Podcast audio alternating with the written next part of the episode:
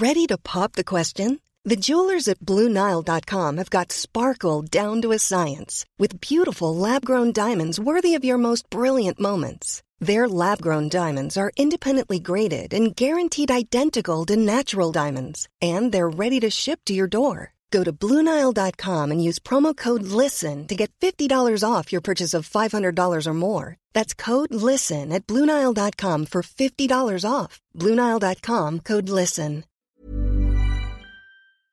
Perpétuellement à la même saison, comme les grèves à la SNCF lors des vacances scolaires. Ce n'est pas nouveau, allez-vous me dire non?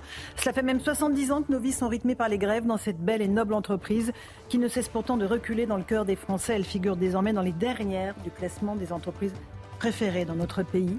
Le Premier ministre Gabriel Attal a rappelé l'importance du droit de grève, mais celui non moins important, le devoir de travailler. On va en débattre ce soir et entendre vos réactions plutôt désabusées. Et puis on reviendra sur ce grand moment de télévision ce matin dans l'heure des pros, chez Pascal Pro. Le plus grand pourfendeur de CNews, Christophe Deloire, patron de Reporters sans frontières, était notre invité. Comment celui qui est censé défendre la liberté d'information souhaite au contraire la condamner? Tout ce que vous avez toujours voulu savoir sur ce dossier sans jamais oser le demander, c'est ce soir On va en débattre. Mais d'abord, c'est l'heure du rappel des titres de l'actualité avec Mickaël Dos Santos. Robert Badinter va faire son entrée au Panthéon. Ce midi, Emmanuel Macron l'a annoncé lors de l'hommage national à Paris. La date et les modalités restent à discuter avec la famille. Lors de son éloge funèbre, il a également salué euh, la mémoire du père de l'abolition de la peine de mort. Il était une âme qui crie, une force qui vit et arrache la vie aux mains de la mort. Emmanuel Macron qui euh, souhaite également un cessez-le-feu dans la bande de Gaza lors d'un échange téléphonique avec le Premier ministre Benjamin Netanyahou. Le chef de l'État a demandé le retrait des troupes de Tsahal dans la bande de Gaza. Un peu, plus tôt dans la journée, le président de l'autorité euh, palestinienne avait appelé le Hamas à conclure rapidement un accord de trêve. Mahmoud Abbas voulait à tout prix éviter une offensive israélienne à Rafah. Enfin, si vous envisagez de prendre la voiture pour rejoindre euh, les pistes de ski, prenez vos précautions pour euh, les départs. Bison Futé a classé la journée de samedi rouge en Auvergne-Rhône-Alpes, orange pour les retours, c'est le cas aussi en Ile-de-France. Vendredi, la circulation sera également difficile en région parisienne, en Bourgogne et dans l'est du pays. Dos Santos. Et il n'y aura pas beaucoup de TGV. Un TGV sur deux, ce sont les prévisions euh, pour l'instant de la SNCF, qui n'est pas très optimiste. Euh, on, va évoquer euh, ce sujet de la SNCF. Je parlais d'un marronnier. C'est vrai que c'est un, petit peu ça. C'est ce qu'on appelle ça dans notre jargon, Marc Toiti, c'est tout. Ah c'est récurrent.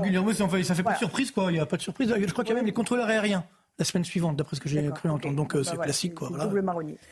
on va écouter peut-être M. Fanichet, Christophe Fanichet, qui est le directeur général de la SNCF, qui présente ses excuses aux Français. On en est quand même là, écoutez-le.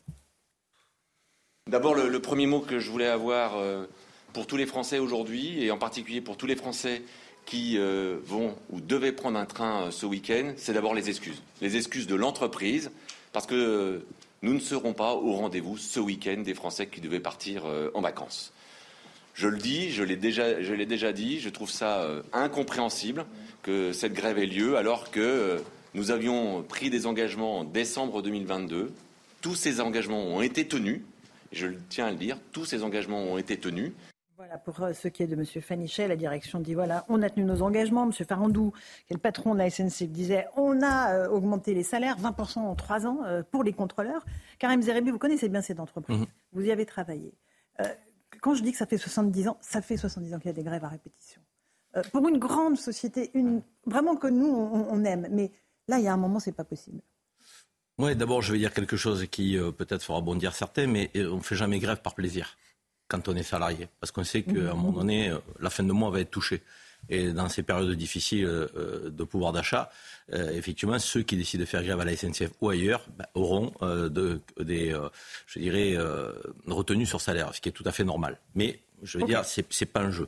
Euh, je crois qu'il y a un problème de dialogue social dans cette entreprise. Euh, parce que l'année dernière, quand euh, M. Fanichet dit on a réuni effectivement les, syndicats et nous avons répondu à tout, ce mhm. c'est pas vrai.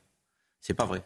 Il n'a pas répondu à tout. En tout cas, sur la question salariale, ils disent avoir fait le maximum. Là, Parce que là, on est sur des revendications salariales, on est d'accord. Hein. non, fondamentalement, il n'y a pas que les revendications salariales. J'ai eu des cheminots avant de. J'ai eu des cheminots avant de venir. Il y a deux sujets qui n'ont pas été du tout traités et que les cheminots veulent que l'on traite. C'est la fin d'activité professionnelle, l'aménagement des fins de carrière donc, mhm. euh, et la pénibilité euh, sur le métier de contrôleur qui n'est pas considéré comme un métier de roulant. Euh, donc, les contrôleurs ce sont des gens qui prennent le train, qui partent de chez eux, qui vont dormir dix fois euh, donc, euh, par mois à l'extérieur. Donc, ils sont roulants. Ils assurent la sécurité ferroviaire à bord d'un train quand il y a 500 voyageurs. Imaginons qu'il y a un problème. Ils assurent la sécurité physique parce que vous avez aussi, euh, à l'image de la société, de violence dans les trains. ils préservent les recettes. Donc, parce qu'ils perçoivent les billets et ils sont les seules interfaces de la SNCF. Aujourd'hui, ils ne sont pas considérés comme roulants. Ils sont considérés comme des administratifs. Et ils demandent d'être pris en compte comme des roulants. Donc voilà, après, c'est un sujet qui est peut-être un peu technique pour ceux qui nous écoutent, mais c'est pas vrai que depuis un an, la SNCF a répondu à cette question. Ça n'est pas vrai. En tout cas, elle a répondu sur le de la, des salaires. Alors sur les salaires, je peux dire un mot Monsieur, alors, je vais juste passer la parole, Karim. Oui, mais alors, euh, on est d'accord qu'ils ont été augmentés de 400 euh, euros. Euh, ils ont eu des primes et ils ont été augmentés en moyenne de 500 euros mensuels depuis deux ans. Alors, depuis deux ans, il y a eu cette, cette augmentation. Pourquoi il y a eu cette augmentation qui semble importante? Pendant sept ans, avant cette augmentation, il n'y avait, pas eu, une seule augmentation de salaire. C'est une question de rattrapage. C'est dommage qu'ils ne viennent pas, les syndicats, la SNCF. Mais c'est dommage. Ça fait encore ah ben, partie de, tous ceux qui voilà, euh, ne veulent pas et nous ostracisent venir sur le plateau. C'est dommage. Mais, voilà. C'est incroyable. Vous avez fait leur porte-parole. hier, j'étais sur une chaîne euh, concurrente, mais néanmoins amie. C'est vrai qu'il y en avait un, des, bon, on ne va pas donner de nom, bien sûr, qui me disait qu'en fait, il n'avait plus le droit de venir sur CNews. Oui, sa hiérarchie lui a interdit de venir sur CNews. mais c'est quand même assez incroyable. Oui, en disant, voilà, c'est trop, voilà, c'est d'extrême droite, il m'a dit. Mais ça n'a rien à voir. Donc, c'est ça, quand même, on a un vrai problème aujourd'hui de, de, dialogue, c'est ça, hein, de dialogue social justement. D'ailleurs, ce monsieur dont vous parlez, il a été très très bien reçu chez Pascal Pro pendant euh, les tout le temps, à la punchline aussi. Bien sûr, bien sûr. Euh, passé, je vais me permettre, si vous voulez bien, euh, euh Laurence. Naïma Fadel. Mais je vous ai pas présenté en fait. On a complètement oublié. Donc Karim Zeribi, Marc Naïma Fadel je suis rentrée dans le dur direct. Pardon. Ce que veut dire, Karim, le droit de grève est un droit constitutionnel et effectivement, on le, on le respecte. Simplement, aujourd'hui, on a aussi le droit en tant que citoyen à une, aux vacances, à une vie de famille, à rencontrer les siens, et qu'on ne soit pas pris en otage pendant cette période, notamment les périodes de vacances scolaires où là on peut partir avec nos enfants, les fêtes de fin d'année, etc. Parfois on a des familles très éloignées, mhm. on a des personnes âgées qui ne peuvent pas se déplacer, donc c'est un droit aussi que nous on devrait pouvoir avoir. Et aujourd'hui on nous dénie ce droit.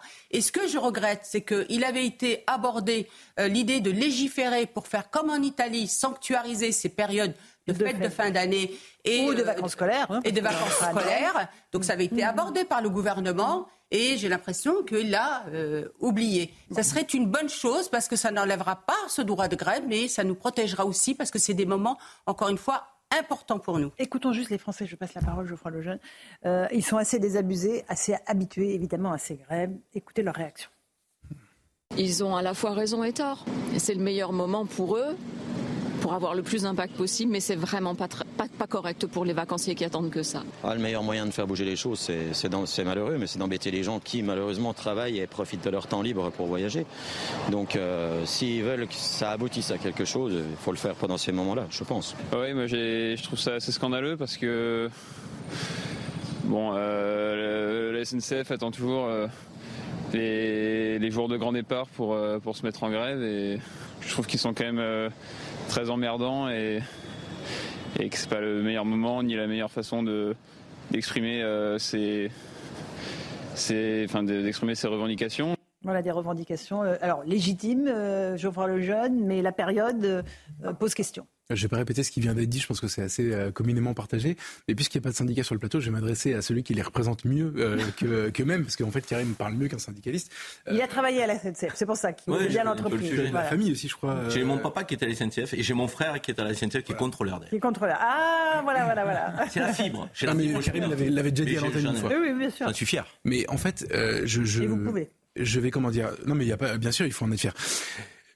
Tu peux tourner la chose dans tous les sens que tu veux je pense que ça reste malgré tout euh, choquant pour les gens. C'est-à-dire que je reviens pas sur l'argument de les gens sont pénalisés, etc. Tu prends le train très souvent, tu mm. sais que c'est très énervant d'avoir un retard. Euh, par ailleurs, la SNCF, quand il n'y a pas de grève, est une entreprise, moi, que je trouve qui tourne très bien, le, train est de plus en plus agréable, etc. J'ai pas de critique à faire là-dessus. Je vais essayer de, de, le décontextualiser justement et de pas me focaliser sur les revendications. Je, je, je ne sais pas dire si elles sont légitimes ou pas. Mm. Je vais pas dire à quelqu'un qui gagne 2800 euros par mois en fin de carrière s'il est légitime ou pas. En revanche, je pense que les fins de mois sont difficiles pour presque tous les Français. Mmh. Je pense qu'elles le sont de plus en plus pour presque tous les Français. Je pense que des mouvements sociaux, il y en a de plus en plus souvent, de plus en plus profonds. Je prends l'exemple des Gilets jaunes et des agriculteurs très récemment. Et si on compare la manière dont la SNCF, dont les agents de SNCF font la grève euh, avec la manière dont se sont rebellés les agriculteurs, je pense que pour le coup, ça devient indéfendable. C'est-à-dire qu'ils ont un moyen de pression énorme que les agriculteurs mmh. auraient pu utiliser aussi, c'est-à-dire euh, ils, auraient, ils, auraient, pu bloquer beaucoup plus. Euh, et, tu as d'un côté des gens euh, qui protestent régulièrement, qui sont souvent entendus, et il n'y a peut-être pas de dialogue social, mais parfois ils arrivent à leur fin, en mmh. l'occurrence ils y sont arrivés l'année dernière, et en face des gens dont la question n'est pas de savoir si la fin de mois va être plus difficile ou moins difficile, mais c'est juste de savoir s'ils vont vivre ou pas, s'ils vont survivre ou pas. Mmh. Ils se suicident, on l'a beaucoup dit ici. Et je, tu, vas me dire, faut pas comparer les situations. On peut être bon avec tout le monde, mais en fait, en attendant, je suis désolé, le tableau qu'on a sous les yeux, c'est ça. C'est d'un côté des agents SNCF qui ont tout le temps des revendications en permanence, et même quand ils sont exaucés, ils continuent. L'année prochaine, on sait qu'on aura encore droit à la même chose. De l'autre, des gens qui, pardonnez-moi l'expression, mais je pèse mes mots, crèvent la gueule ouverte et qui ne, qui, n'utilisent pas de la même manière ce, ce moyen de pression. Et moi, c'est ça qui me dérange. J'entends. Euh, Marc là-dessus Oui, moi j'ai envie de dire euh, simplement que la France est déjà aujourd'hui dans une situation de, récession hein, technique. Il y a eu deux trimestres consécutifs de, légère baisse de, de notre PIB, de notre richesse notre richesse. Et donc, cette situation de grève ne va pas arranger les choses. Parce que moi, c'est ça qui m'inquiète. J'ai l'impression que chaque semaine, il y a un nouveau mouvement social, entre guillemets. Et ça va, évidemment, eh ça peut dégénérer, même au niveau des agriculteurs. Parce que là, ça s'est calmé, ça peut très bien revenir. Et c'est ça qui est dangereux. C'est-à-dire qu'en fait, je pense que le gouvernement n'a pas mesuré l'ampleur. Et c'est là où il y, a, un écart qui se creuse entre nos dirigeants et, on va dire, les, Français au sens large, euh, avec cette, ce pouvoir d'achat qui s'est effondré à cause d'une flambée des prix notamment sur l'alimentation. Je rappelle encore une fois les prix, plus 25% de hausse. C'est des, évolutions complètement folles qu'on n'a jamais connues en France. Même dans les années 80, c'était pas aussi fort sur l'alimentation. Donc tout ça pour dire qu'il y a vrai, un vrai malaise social aujourd'hui. Et donc, euh, tout le monde va en profiter parce que mmh. l'État a ouvert la boîte de Pandore en disant ben voilà, moi je, je vais lâcher hein, l'argent magique, l'argent magique, la dette publique on s'en fiche, on va continuer de l'augmenter, etc. Donc, donc tout le monde, pourquoi pas? Moi je pense que demain je vais lancer un mouvement. Pourquoi les économistes doivent être augmentés également? Non, je plaisante, mais tout ça pour dire que mmh. euh, ça ne s'arrêtera pas. Et alors l'autre élément euh, important, c'est que comme nous sommes déjà en récession, c'est vrai que l'image de la France, qui est pas géniale au niveau du travail, va pas s'améliorer. Alors ça veut dire quoi, pas bah, génial au niveau du bah, C'est-à-dire que globalement, c'est très bien quand vous allez à l'étranger, on vous dit bah, en France, bon, il y a beaucoup de jours de grève, beaucoup de blocages, etc. Donc ça ne va pas arranger mmh. l'image. Et donc ça veut dire beaucoup de touristes aujourd'hui qui auraient peut-être voulu venir en France. Ils voient ça, oulala, entre. Pas sûr que c'est à cause des grèves à la SNCF. Ah si, si, entre les agriculteurs, les agriculteurs, ah si, si, et l'insécurité. Les grèves, l'insécurité. Si, vous savez, le, classement de, de, la France en termes de, de, pays attractifs ne cesse de baisser parce que justement, il y a ces inquiétudes. on reste la première destination mondiale euh, dans bah, pour, pour, pour l'instant, mais c'est en train de baisser. Moi, je parle en train d'attractivité. Oui, mais justement, on a, autre chose à Comme on va avoir, non, mais même pour les touristes, comme on va avoir également les Jeux Olympiques, euh, bon, bientôt, ce n'est pas de nature. Et donc, je pense que Aujourd'hui, le, coût pour la SNCF d'un jour de grève, c'est près de 25 millions d'euros. donc on peut dire, bon, c'est gérable encore. Mais alors, dernier point important sur la SNCF, moi, ce qui, ce qui, me, ce qui est incroyable, et, personne n'en parle, hein, c'est que vous avez vu les prix des billets de train ah Ils ont explosé. Que, et d'ailleurs, la SNCF, malgré les, grèves pendant les, retraites, ont fait des profits très sympathiques l'année dernière. Donc, encore une fois, à la fin, qui paye? C'est le consommateur. C'est le Français. Parce que, et même cette, ces, dépenses qui vont encore augmenter, il faudra augmenter les impôts et c'est nous qui, encore une fois, allons payer. Un mot de Karim avant qu'on écoute non, mais Simplement un mot. Moi, j'entends tout ce que vous dites et, je souscris à pas mal de choses. Je dis simplement que c'est vrai, les syndicats sont pas là, on peut le regretter. Il ne faut pas jouer à la politique de la chaise vide. Il faut qu'ils viennent et qu'ils s'expriment et qu'ils expliquent effectivement le pourquoi euh, de, ce mouvement. Moi, je le connais parce que de l'intérieur, je connais les raisons. J'ai grandi avec un ami euh, de, qui s'appelle Philippe, qui est, qui est, rentré à la SNCF. Euh, il y avait le cadre permanent. Il a disparu. Donc c'est une réforme qu'on a souhaité faire. Euh, on lui a dit tu partiras à 55 ans, il va partir à 64. Donc 9 ans après. Donc euh, il est obligé de l'intégrer euh, et il n'est pas considéré encore une fois comme roulant. Et jusqu'à 64 ans, il va faire 10 nuits à l'extérieur et il va assurer la sécurité ferroviaire. Avec des primes carrément. Donc, il a des primes et des primes qui ne sont pas intégrées dans le, dans le traitement de la retraite. ce que demandaient des gens comme Philippe, et c'était, encore une fois, c'était pas des salaires, c'était pas de l'argent en plus, c'était un aménagement de fin de carrière. Moi, je ne comprends pas qu'une grande entreprise comme ça, qui a fait des bénéfices records Marc l'a dit. Donc ne puisse pas à un moment donné. Ça a été renfloué par l'État, vous le savez. Non, non, non, non, non, non, non, là c'est les recettes. Non, non, là c'est les recettes.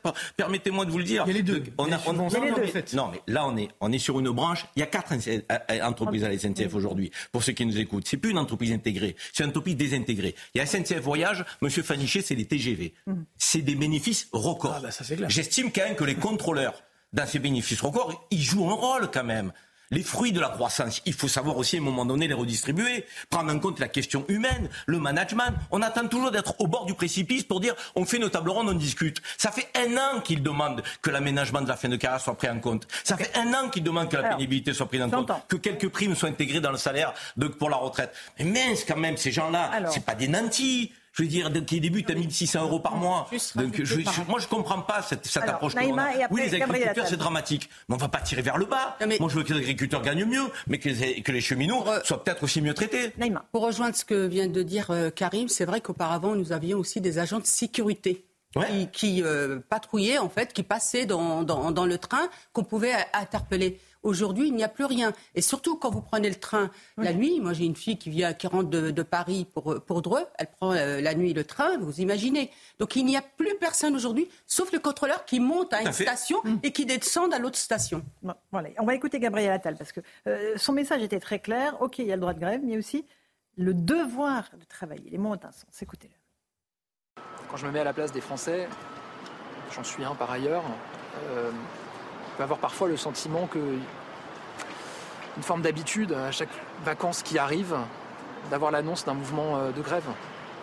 Et moi je pense euh, évidemment aux Français, je pense aussi à beaucoup de, cheminots qui euh, finalement se disent c'est aussi l'image de notre entreprise, de la SNCF, dont on est particulièrement fier et pour laquelle on est particulièrement fier de travailler, qui à chaque fois finalement en prend un coup. Moi je vais vous dire, je pense que les Français sont très attachés à notre Constitution et au droit de grève, et constitutionnel. Ils savent que la grève, c'est un droit. Mais je crois qu'ils savent aussi que travailler, c'est un devoir. Alors, travailler, c'est un devoir. Ah, les mots sont lâchés, là. les cheminots ne travaillent pas les, Travailler, c'est un devoir. Alors, est-ce qu'il sous-entend que les, les cheminots ne travaillent pas ou est-ce que ceux qui veulent travailler doivent pouvoir travailler? Alors, Jean-François Lejeune, c'est quoi votre analyse de ce que dit le Premier ministre?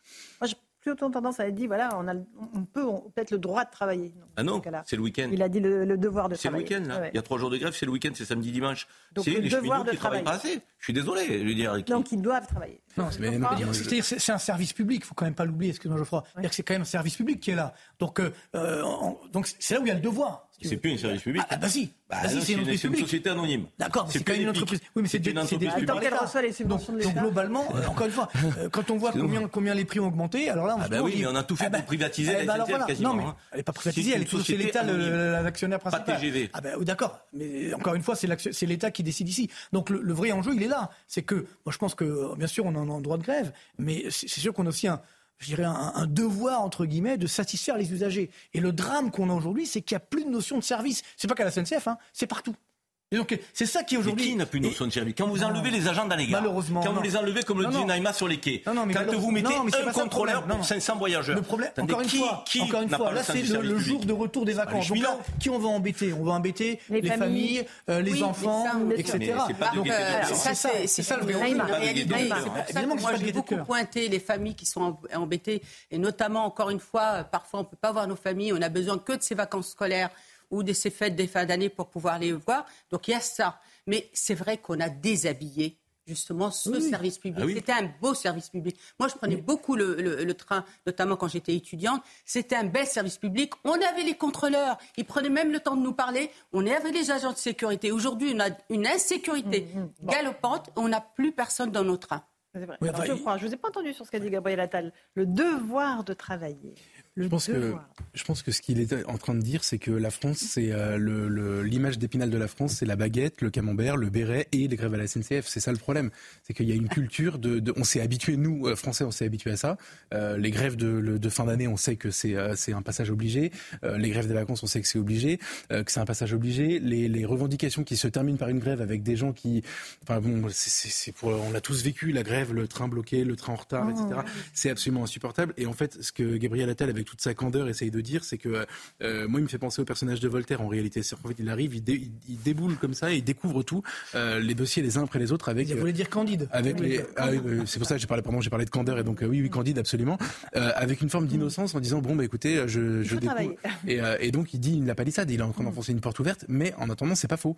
c'est pas faux. C'est vrai que je sais, je sais pas comment on remet des, des, des, comment on empêche des grèves et de, de, du reste d'ailleurs on ne peut pas les empêcher puisque c'est un principe. Peut-être qu'il faut un règlement de fond. Peut-être qu'on a l'impression qu'on mais, moi, ça me rappelle Emmanuel Macron qui disait que les Français ne travaillent pas. Moi, je faisais volontairement le lien avec les agriculteurs tout à l'heure parce que c'est assez c'est pas, pour opposer les, deux dossiers parce que ce serait un peu idiot d'opposer les deux euh, mm. les deux colères, mais euh, vous avez quand même euh, le sentiment que tout se réglera par la prise d'otages dans le cas des transports pour des raisons évidentes d'efficacité et que en face il y a des gens qui se refusent à utiliser cette arme cette arme cette arme définitive et moi c'est ça qui me dérange dans la règle, le règlement des conflits sociaux. Des revendications, les gens penseront toujours qu'ils sont pas assez payés concrètement. Oui. ce qui est intéressant de voir, c'est que des mots des syndicats eux-mêmes, hein, c'est-à-dire que justement la SNCF attire moins qu'à une certaine époque. C'est-à-dire qu'aujourd'hui les jeunes, ils n'ont pas tellement envie effectivement d'aller d'aller travailler à la SNCF. Donc c'est surprenant parce qu'il y a bon quand même des conditions de travail globalement par rapport à d'autres métiers qui sont quand même euh, sympathiques. Bon, il y a des salaires également relativement sympathiques, mais c'est vrai que globalement, ça dépend quel métier, mais conducteur de train, par exemple, je trouve c'est conducteur de train, mais tous les autres bah métiers, tu commences bah à 1300, 1400 euros. Non, mais encore une fois, c'est sympathique. Oui, mais quand, on a un revenu médian en France qui est à 1600, 1700 euros, il ne faut pas non plus euh, exagérer. Il faut voir la réalité de l'économie française aujourd'hui. Et donc, le, danger que nous avons aujourd'hui, c'est qu'encore encore une fois, on crée cette tension je pense, social, sociétal. Et attention, il y a un élément, personne n'en a parlé hier, le chômage est en train d'augmenter en France. on, était, on était à 7,1% il y a un an, on est à 7,5% aujourd'hui. Donc ça, il faut faire extrêmement attention. C'est-à-dire que l'idée, on dit oui, on a des pénuries de main-d'œuvre, les salariés euh, font la fine bouche, etc. Ça, c'est en train de se terminer. Donc on va être très très loin du plein emploi et le chômage qui va effectivement augmenter. Donc je pense qu'on va être moins regardant sur les, je, emplois. Je vais vous donner un chiffre parce qu'on a. parle du sondage. Laurence, juste un chiffre, un chiffre quand même qui est factuel.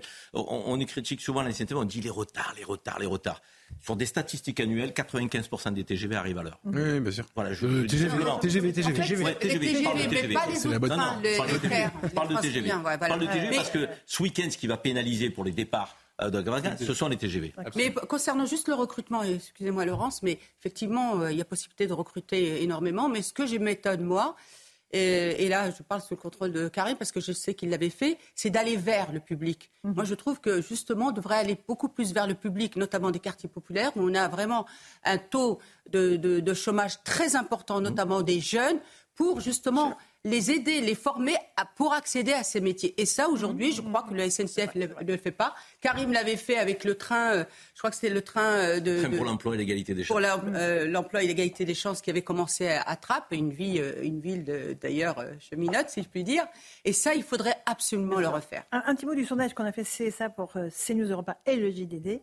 Est-ce que euh, vous êtes pour l'interdiction de la grève dans les transports en commun pendant les vacances? Moi, personnellement, je n'aime pas trop les, affaires d'interdiction. Et les Français sont un peu comme moi. 52% oui, 48% non. C'est vraiment un truc de normand. Ben oui, mais 52%, s'il y a des élections, c'est 52% qui comptent. moi, c'est quand même dans, vraiment, les Français sont partagés. À mmh. l'évidence, ils sont partagés. Mmh. L'interdiction, euh, en fait, il suffirait que le service minimum euh, soit appliqué, c'est mmh. tout. Voilà. voilà non, en réalité, il n'y a pas besoin d'interdiction. Non, mais surtout, ce enfin, encore une fois, je pense que euh, depuis notamment le Corona, on est attaché à notre liberté. Corona, c'est votre, votre, ami le Covid.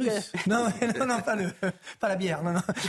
non c'est ça le, le vrai enjeu, c'est qu'on on a aujourd'hui, on est attaché à, notre liberté. Donc voilà pourquoi je pense, sans j'ai pas énorme, mais encore une fois, bon, euh, c'est sûr que, quand, on a une, détérioration, encore une fois, de ce, climat social, c'est très dangereux. Il y a une grève qui a été refusée aux cheminots, je vous le dis, parce que les cheminots, les contrôleurs voulaient faire grève en assurant les trains, la sécurité, en ne contrôlant pas, en ne préservant eh ben, pas les recettes. Ah oui, et la justice euh, les a désavoués. Eh ben c'est ça qu'il faut faire pourtant. Mais oui, mais c'est ce qu'ils ont voulu. La grève du zèle. C'est la grève du zèle. Pour pas pénaliser les voyageurs. Ça ne leur a pas été et, euh, accordé par la justice. Ça serait populaire auprès des Français. Et ça serait très populaire. Bah, évidemment. Bon allez, on va faire une petite pause. On se retrouve dans un instant euh, dans Punchline sur CNews.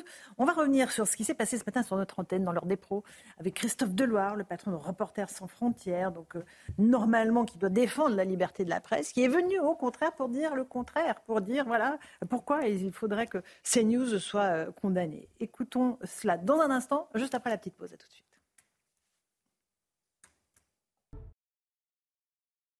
Bienvenue si vous nous rejoignez à l'instant sur CNews dans Punchline. D'abord, le rappel des titres de l'actualité avec Michael Dos Santos.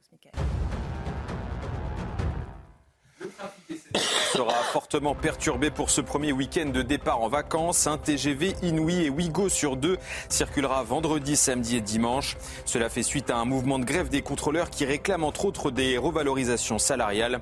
Les voyageurs de leur côté, informés par SMS ou par mail, sont appelés à décaler leur départ. Le Sénat fait un premier pas pour l'inscription de l'interruption volontaire de grossesse dans la Constitution.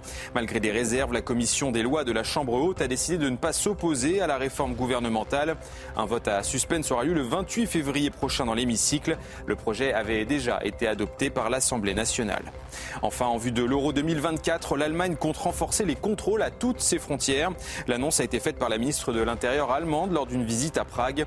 L'an dernier, Berlin avait déjà mis en place des contrôles à ses frontières avec la Pologne et la République tchèque. La mesure a permis de freiner une partie de l'immigration illégale venue de Serbie. Merci beaucoup pour ces informations. On est avec Karim Zerbi, Marc Trettin, Aïmaïm Fadel et Geoffroy Lejeune. Je voudrais euh, que l'on re-regarde une petite séquence tirée de l'heure des pros de ce matin. Pascal Pro recevait notre plus grand pourfendeur. Euh, je parle de Christophe Deloire, le patron de Reporters sans frontières, qui est une association de journalistes qui est censée défendre la liberté d'information. C'est ça, leur rôle, c'est vraiment de défendre les journalistes, qui sont pour certains emprisonnés dans le monde, en général dans des dictatures, euh, et donc de, favoriser la liberté d'expression. Patatras, c'est l'inverse qu'ils souhaitent faire. On va écouter cet échange entre donc Monsieur Deloire et Robert Ménard, euh, qui est le fondateur de RSF et qui lui parlait euh, par le biais du téléphone. Écoutez cet échange, on en débat ensuite. Décision politique, c'est une décision démocratique. Il y a quand même quelque chose qui transcende euh, les logiques partisanes. Non, mais je, vais parler. particulièrement, je vais parler. Particulièrement s'agissant du journalisme et de l'information, c'est des grands principes d'honnêteté de l'information, de pluralisme, d'indépendance, euh, protéger la, fiabilité que respecte ces, euh, news selon la Il faut sécuriser la liberté d'expression. Et dans la liberté d'expression, il y a des responsabilités particulières attachées aux journalistes. Christophe, je suis atterré. Je te le dis. Quand on a créé Reporters sans frontières, c'était exactement pour pas avoir cette attitude-là. Je me contrefous de savoir si je suis d'accord ou pas d'accord avec ce qui se passe à l'antenne de CNews. Tu devrais être le premier à te réjouir qu'un certain nombre de points de vue qui n'étaient jamais entendus sur des médias et des télévisions en France le sont grâce à CNews. Reporters Frontières, ça a été créé, pardon, c'est moi qui l'ai créé avec trois journalistes, tu le sais, je l'ai dirigé pendant 23 ans. Ça a été fait pour défendre des gens dont on trouvait des opinions, pour certaines de temps en temps même indéfendables, figure-toi. On allait sortir des gens de prison dont je ne partageais rien, absolument rien. Voilà, pour ce désaccord de fond entre euh, l'actuel patron de Reporters sans frontières et l'ancien patron de, euh, de, Reporters sans frontières. Ce qui fait peur en réalité, c'est que Christophe Deloire est aussi chargé par l'Élysée des États généraux de l'information. Euh, ça, fait, ça fait froid dans le dos, honnêtement, quand on a un, militant comme lui qui est censé arbitrer, en fait, ou en tout cas faire des États généraux, un bilan, un bilan d'étape sur l'état des médias dans notre pays.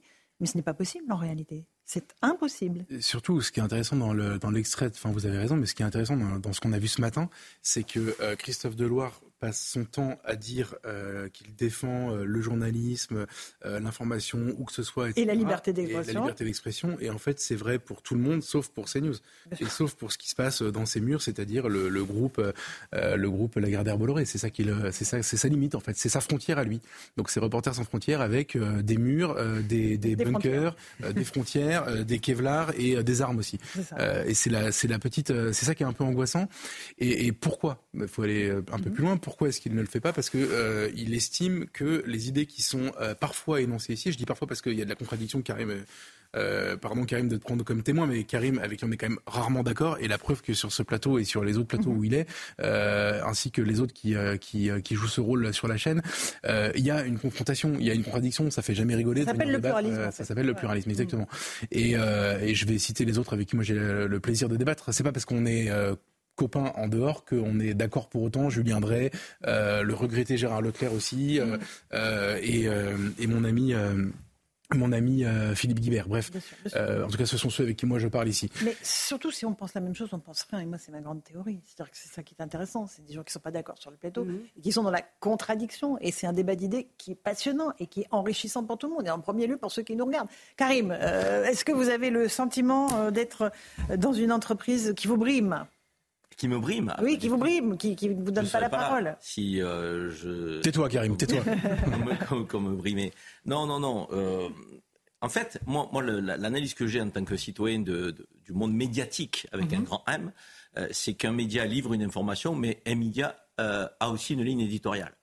Donc, et, et il faut arrêter d'être hypocrite. Et il y a des lignes éditoriales différentes. Et je ne vois pas, au nom de cette différence, pourquoi on en accepterait certaines et pas d'autres. Mhm. C'est simplement ce que j'ai envie de dire. Moi, quand je viens sur CNews, je sais où est la ligne éditoriale. Je veux dire, quand on va sur France Inter, on sait où est la ligne éditoriale. Quand on lit Libération, on sait où est la ligne éditoriale. Quand on lit Le Figaro, c'est arrêtons d'être cette hypocrisie. et en réalité, qu'est-ce qui est important? C'est que toutes les lignes éditoriales euh, puissent, euh, euh, je dirais, s'exprimer. Et qu'au sein de ces lignes éditoriales, il y ait de la contradiction. Et c'est un peu aussi le rôle que je joue sur CNews. Mais je le sais. Et, je le fais parce que j'ai j'ai une totale liberté d'expression. On m'a jamais dit à la sortie d'un débat sur CNews, tu n'aurais pas pu dire ça ou tu as été trop loin. Et pourtant, Dieu sait qu'on a eu quelques débats parfois virulents. Euh, donc, euh, je le euh, confirme. Mais, mais vous le confirmez. je pense qu'on essaie tous de faire en sorte que ce soit dans le respect. Mais en même temps, la passion, les mhm. convictions, elles sont là. Et, c'est sur cette chaîne que ça s'exprime. Mhm. Et en tout cas que moi je les exprime.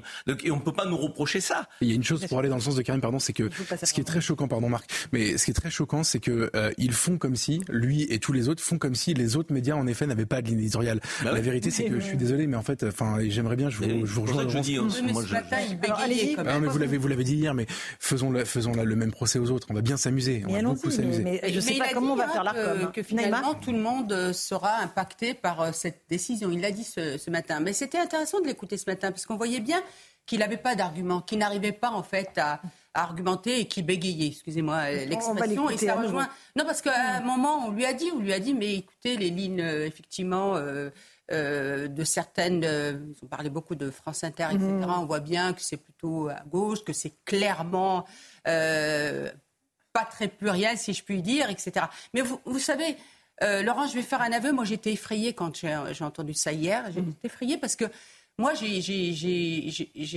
fait mienne cette liberté d'expression et cette liberté de conscience. Mmh. Vous voyez?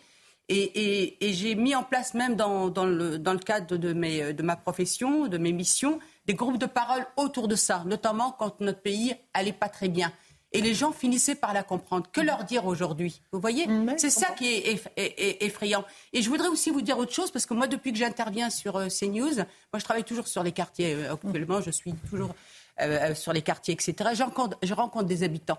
Et ils me disent ils m'ont dit, depuis qu'on a abordé ces questions liées au quartier, vous êtes la première chaîne qui parle de notre difficulté dans les quartiers, mm. de, que nous sommes les premiers impactés par l'insécurité et les différents trafics. ils me l'ont dit. Regardez, dans les autres chaînes, on n'en parle pas. Pourquoi? On vous dit, faut pas stigmatiser. Mais les habitants, qu'est-ce qu'ils vous disent? Ils ont du bon sens. Ils vous disent, mais il faut pas stigmatiser. Il faut stigmatiser les délinquants, les trafiquants. Mais nous, il faut justement parler en notre nom. Et je veux vous dire, il y a une personne hier, hier qui m'a dit, vous êtes nos porte-parole. Mhm. C'est pas mal. C'est pas mal. Marc Toiti, sur ce débat. moi, ce que je trouve la liberté d'expression. Moi, je trouve ça incroyable parce que moi, j'ai toujours fait tous les médias depuis donc pas mal d'années déjà euh, pour porter justement la, bonne parole économique. Et ce qui est incroyable, c'est que quand on dit la vérité, en fait, on est dans, on est traité entre guillemets de complotiste.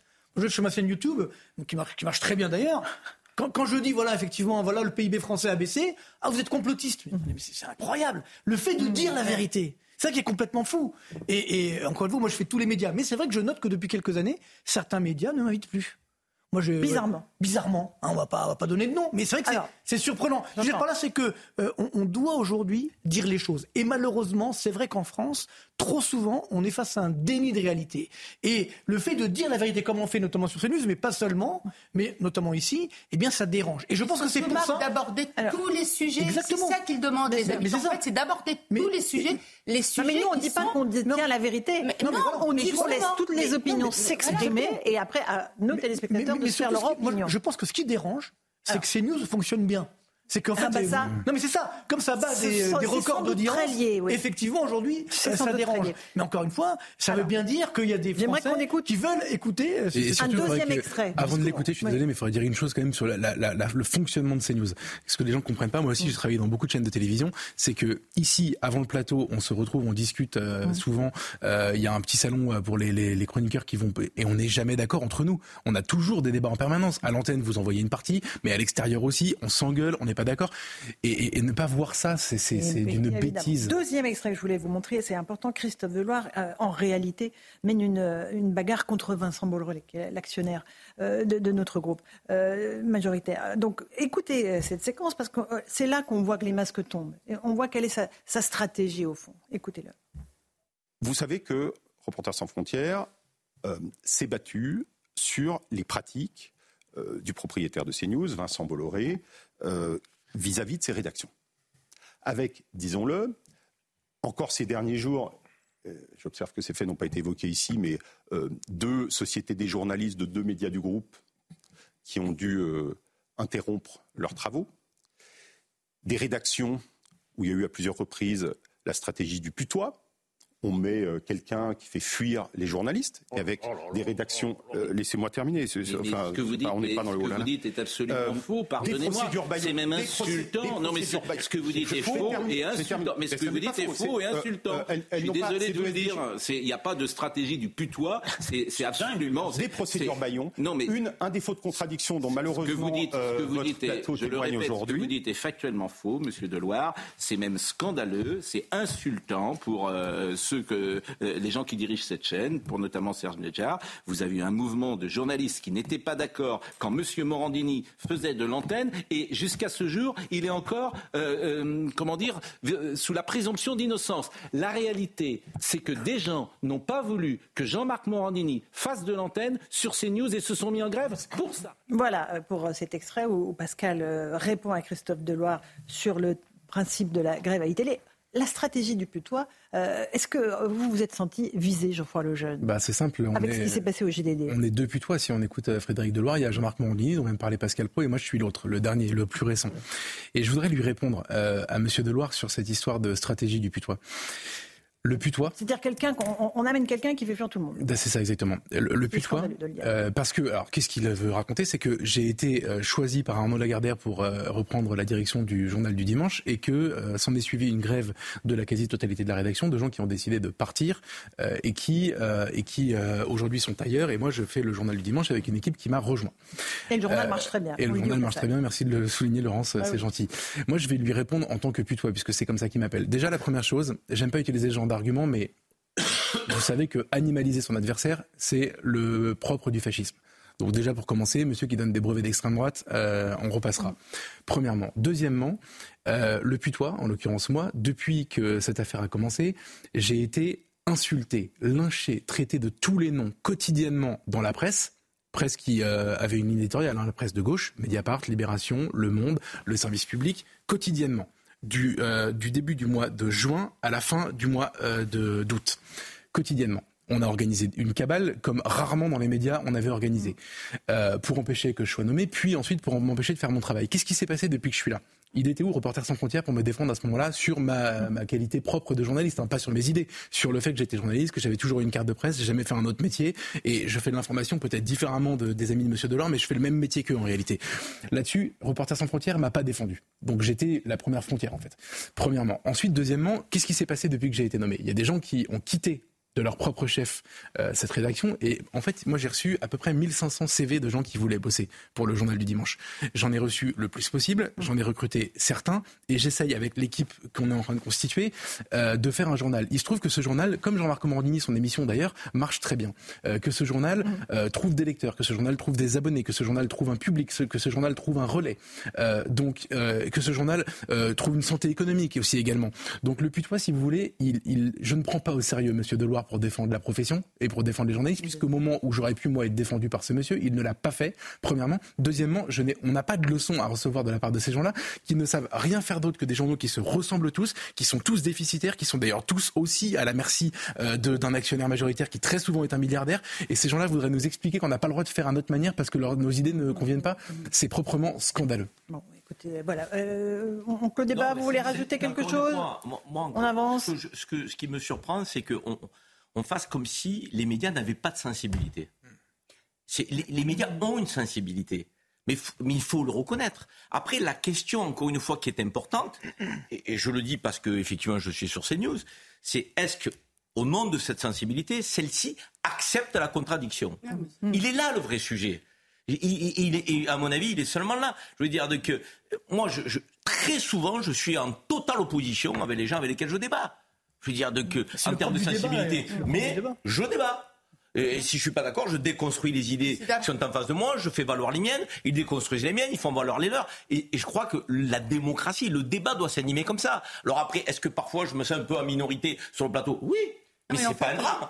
C'est pas très grave, je veux dire. Donc, à partir du moment où on me laisse dire ce que j'ai envie de dire, donc euh, euh, je monte et je défends mes convictions. Non, mais ce qui est gênant, en fait, c'est toujours cette bien-pensance, c'est toujours un peu ceux de gauche, il hein, faut dire les choses, ce parti pris, qui euh, se confère le droit le droit de décider qui est bon, qui est pas bien, etc.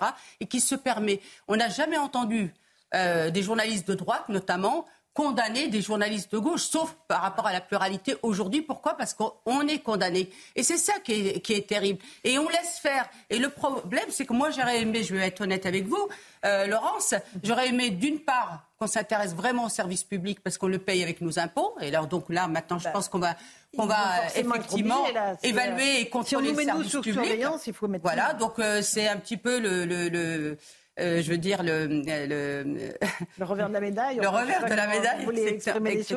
Et moi, j'attends que le Premier ministre, Gabriel Attal, prenne la parole sur ce sujet. Ah. Parce que la liberté d'expression, la liberté de conscience, c'est quelque chose qui est au-dessus. C'est les bases de la République et de la démocratie. Pas beaucoup de doutes sur le fait qu'il oui, mais bah, écoutez, en tout cas, c'est une entrave pour moi à la démocratie. Ça pose la question aussi de euh, quand on, nous, Français, on se permet en fait le droit d'ingérence sur des pays en disant ah ceux-là ils sont hmm. pas démocratiques et qu'on se permette de leur donner des, leçons. Ah Attention aujourd'hui. Moi je pense qu'il y, a deux gros problèmes. Il y a effectivement d'abord il y a beaucoup de connivence. C'est ça aussi le drame de beaucoup de journalistes. On va pas là aussi sur beaucoup de chaînes, beaucoup de médias et donc euh, notamment vis-à-vis du pouvoir. Et donc évidemment quand on dit euh, parce qu'il faut dire, entre guillemets, alors on est mal vu, on est complotiste, on est d'extrême droite, etc. C'est ça qui est dommage, je pense, où le, débat est, est, en train de, dévier. Et ensuite, je vois, il y a une violence assez incroyable. Et c'est ça qui, est, qui, moi, qui me gêne aujourd'hui, c'est-à-dire qu'on a euh, cette bien-pensance hein, qui dit, en gros, voilà, il faut penser tous, tous de la même façon. Et quand on voit, vous savez, les, les élections qu'on fait par exemple à Sciences Po, qui est bon une grande école dans laquelle j'ai enseigné d'ailleurs, euh, pour, pour savoir qui vote, qui vote, etc., c'est quasiment à 100% pour un même parti. Euh, et ça, c'est quand même, et c'est même plus la gauche. Souvent, c'est l'extrême gauche. Donc ça, c'est quand, même, c'est quand même assez surprenant et voire inquiétant parce que il y a justement pour le coup, il y a aucune pluralité malheureusement. Ah oui, l'uniformité de nos élites. Mais, mais Marc, les étudiants ont peur aussi. C'est-à-dire que des étudiants qui sortent un peu de ce moule de, la bien-pensance ont peur justement de se déclarer et souvent ah ils sont sanctionnés, ils sont sanctionnés par euh, notamment des professeurs parce qu'ils ne vont pas écrire dans le thème qui les intéresse. Allez, un dernier mot là-dessus, Geoffroy? Dernier mot, c'est qu'en fait, toute cette euh, logorée insupportable, en réalité, elle est démentie par les faits. Quand on est journaliste en théorie, c'est notre métier, euh, Laurence, euh, on, on s'intéresse un peu aux faits. Mhm. Et Monsieur Deloire semble oublier que, en réalité, CNews, par exemple, donne la parole propose en tout cas à tout le monde de venir sur le plateau. Après, certains décident de ne pas venir. Ça, c'est leur, leur, leur liberté. tout à l'heure pour les syndicats. C'est vrai, c'est vrai pour les syndicats. certains euh, partis politiques. Les, les, au-delà de la question du temps de parole, qui est pour le coup une obligation légale, et donc du coup c'est respecté, euh, tout le monde est invité sur ce plateau. Et très souvent, moi j'y suis beaucoup, je regarde beaucoup la, chaîne, il y a beaucoup de sensibilités très très différentes de ce qui est prétendument la ligne de CNews qui s'exprime. Euh, moi j'ai le même sujet d'ailleurs dans le journal du dimanche. J'ai été accusé par tous ces gens, pendant que je ne faisais pas encore de journal, de préparer un journal d'idéologues complètement fou avec des fake news et euh, un seul courant de pensée qui s'exprimerait. Je m'honore d'ailleurs depuis le premier numéro d'avoir des gens de toutes euh, les sensibilités qui s'expriment. Et d'ailleurs au moment où Robert Badinter meurt, on a à la fois Pierre Jox qui est un ancien ministre de François Mitterrand et Georges Fenech qui est notre ami euh, de CNews qui s'exprime sur le sujet pour avoir un pour contre et les lecteurs se font leur avis. En fait, ces gens-là prennent le public et les lecteurs dans le cas de la presse écrite et les gens qui nous regardent dans le reste du temps pour des idioos, pour des idiots qui ne sont pas capables de faire la part des choses et qui ne sont pas capables de zapper s'ils sont pas contents. Moi, j'avoue ne pas comprendre ceux qui ne viennent pas sur notre plateau mm. Et surtout s'ils ne sont pas d'accord avec la ligne éditoriale. Mhm. Parce que je pense qu'au contraire, euh, qu'ils auraient intérêt à venir pour défendre leurs idées. Mhm. Euh, nous sommes souvent la première chaîne info. une première chaîne info quelque part. Je veux dire, donc, ça se prend en compte, ça se prend en considération. Et quand on n'est pas d'accord avec la ligne éditoriale de CNews, ben, on vient défendre euh, ses idées, ses convictions, et on les assume et on le fait avec courage et avec audace. Mm. et je trouve, oui, mais c'est qu'ils sont peut-être pas si certains que ça. moi, si je viens, moi, j'avoue que si je viens, sans prétention aucune, c'est que je suis assez sûr de mes convictions. Oui, aussi, aussi, pas faux. Daïma, terminé Oui, non, non, je voudrais juste rejoindre ce que a dit Karim. Moi, je sais que les meilleurs plateaux, je vous assure, les meilleurs plateaux, c'est quand il y a en général des personnes de. La contradiction, surtout des sensibilités. J'ai eu, eu une fois un plateau, il y avait et les filles et un député RN. C'était excellent. Et je ah veux dire que même pour le spectateur, c'est rudement intéressant parce qu'il il entend aussi les différents points de vue. Allez, je Et ça, c'est news. On termine cette première heure de, punchline avec euh, l'hommage à Robert Badinter. Euh, c'est tenu ce matin euh, avec le président de la République, bien sûr. On va rejoindre sur Pastoma Bonnet avec Solène Boulan. Le nom de Robert Badinter devra s'inscrire au Panthéon. Voilà la déclaration d'Emmanuel Macron lors de l'hommage national réservé à l'ancien garde des Sceaux qui s'est éteint à l'âge de 95 ans. Cérémonie pleine d'émotions ici, place Vendôme, où des milliers de personnes s'étaient euh, rassemblées. Cérémonie qui s'est ouverte avec un film qui a été projeté, un film de la vie de Robert Badinter et qui s'est ouvert avec la déclaration euh, de celui qui était le ministre de la Justice en septembre 1981 lorsque la peine de mort a été abolie. Et puis donc, le chef de l'État a pris la parole, un discours là encore plein d'émotions, un discours très lyrique aussi, où il est revenu sur euh, les engagements de Robert Badinter revenant notamment sur cette fameuse plaidoirie de septembre 1981. Beaucoup de personnalités étaient euh, présentes lors de cet hommage, les membres du gouvernement actuel, des anciens ministres qui pour certains ont d'ailleurs travaillé avec euh, Robert Badinter euh, sous la présidence de François Mitterrand, et puis des invités un peu plus polémiques, deux députés de la France insoumise, Éric Coquerel et Caroline Fiat, qui ont assisté à cette cérémonie, et ce malgré le fait que la famille de Robert Badinter avait fait part de sa volonté de ne voir aucun ni des députés de la France insoumise ni du Rassemblement national. Effectivement, merci beaucoup Thomas Bonnet, Solène Boulan. Euh, passons sur euh, ces scories euh, et la présence de la France insoumise. C'est important, c'est que le président Macron a dit qu'il allait sans doute panthéoniser Robert Badinter. C'est une très bonne nouvelle parce que voilà, s'il y a des grands hommes à qui la patrie reconnaissante doit rendre les, honneurs, c'est bien, bien Robert Badinter. on est bien d'accord, Naïma? Ah oui, évidemment, évidemment. Moi, j'ai écouté un petit peu l'hommage je vous avoue, euh, Laurence, que c'était très émouvant. on, l'a diffusé en direct sur CNews. Euh, la famille, etc. Et, euh, et voilà, c'est quelqu'un qui aura beaucoup compté pour notre pays. et moi, au contraire, je, voudrais aborder le fait que l'indécence de LFI, je trouve vraiment indécent qu'il n'ait pas respecté la volonté de la famille. C'est une provocation et c'est indécent et c'est inadmissible. On va reprendre ce débat dans un instant dans Punchline sur CNews et sur Europe 1. L'hommage donc à Robert Badinter qui sera sans doute panthéonisé. Et puis on reviendra aussi sur ce qu'ont obtenu les agriculteurs. Ils étaient reçus cet après-midi par Emmanuel Macron. A tout de suite.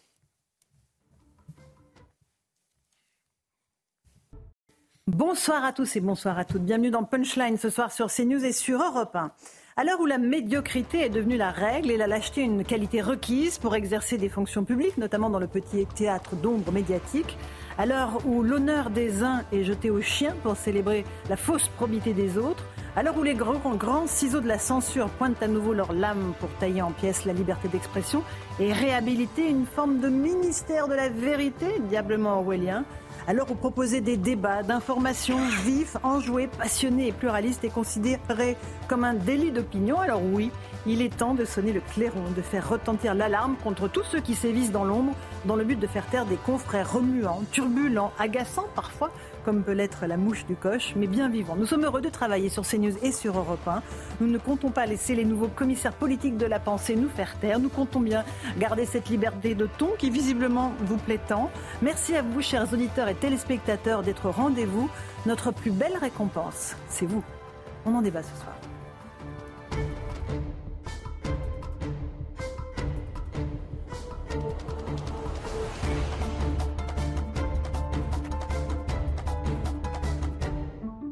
Et il est 18h. D'abord, le rappel des titres de l'actualité, l'information donc sur CNews et sur Europe 1. À propos de Robert Badinter, il était une âme qui crée, une force qui vit et arrache la vie aux mains de la mort. Emmanuel Macron a rendu hommage à Robert Badinter et annoncé son entrée au Panthéon. lors de l'hommage national à Paris ce matin. La date et les modalités de cette entrée restent à discuter avec la famille. Lors d'un échange téléphonique avec le Premier ministre Benjamin Netanyahou, Emmanuel Macron a réclamé la fin des opérations israéliennes et un cessez-le-feu dans la bande de Gaza. Le chef de l'État a également souligné que le bilan humain et la situation humanitaire étaient, je cite, intolérables. Un peu plus tôt, Mahmoud Abbas, le président de l'autorité palestine, a lui appelé le Hamas à conclure rapidement un accord de trêve. Le trafic SNCF sera fortement perturbé pour ce premier week-end de départ en vacances. Un TGV Inouï et un Ouigo sur deux circuleront vendredi, samedi et dimanche. Les voyageurs informés par SMS ou par mail sont appelés à décaler leur départ à demain ou à lundi. Pas très pratique. Cette grève fait suite à une mobilisation des contrôleurs qui réclament entre autres des revalorisations salariales. Enfin, 131e jour de détention pour les otages détenus par l'organisation terroriste du Hamas dans la bande de Gaza. Trois de ces otages sont français. Ils s'appellent Ofer, Orion et Oad. Nous pensons à ces otages ce soir à leur famille et nous demandons, une fois de plus, leur libération immédiate et sans condition.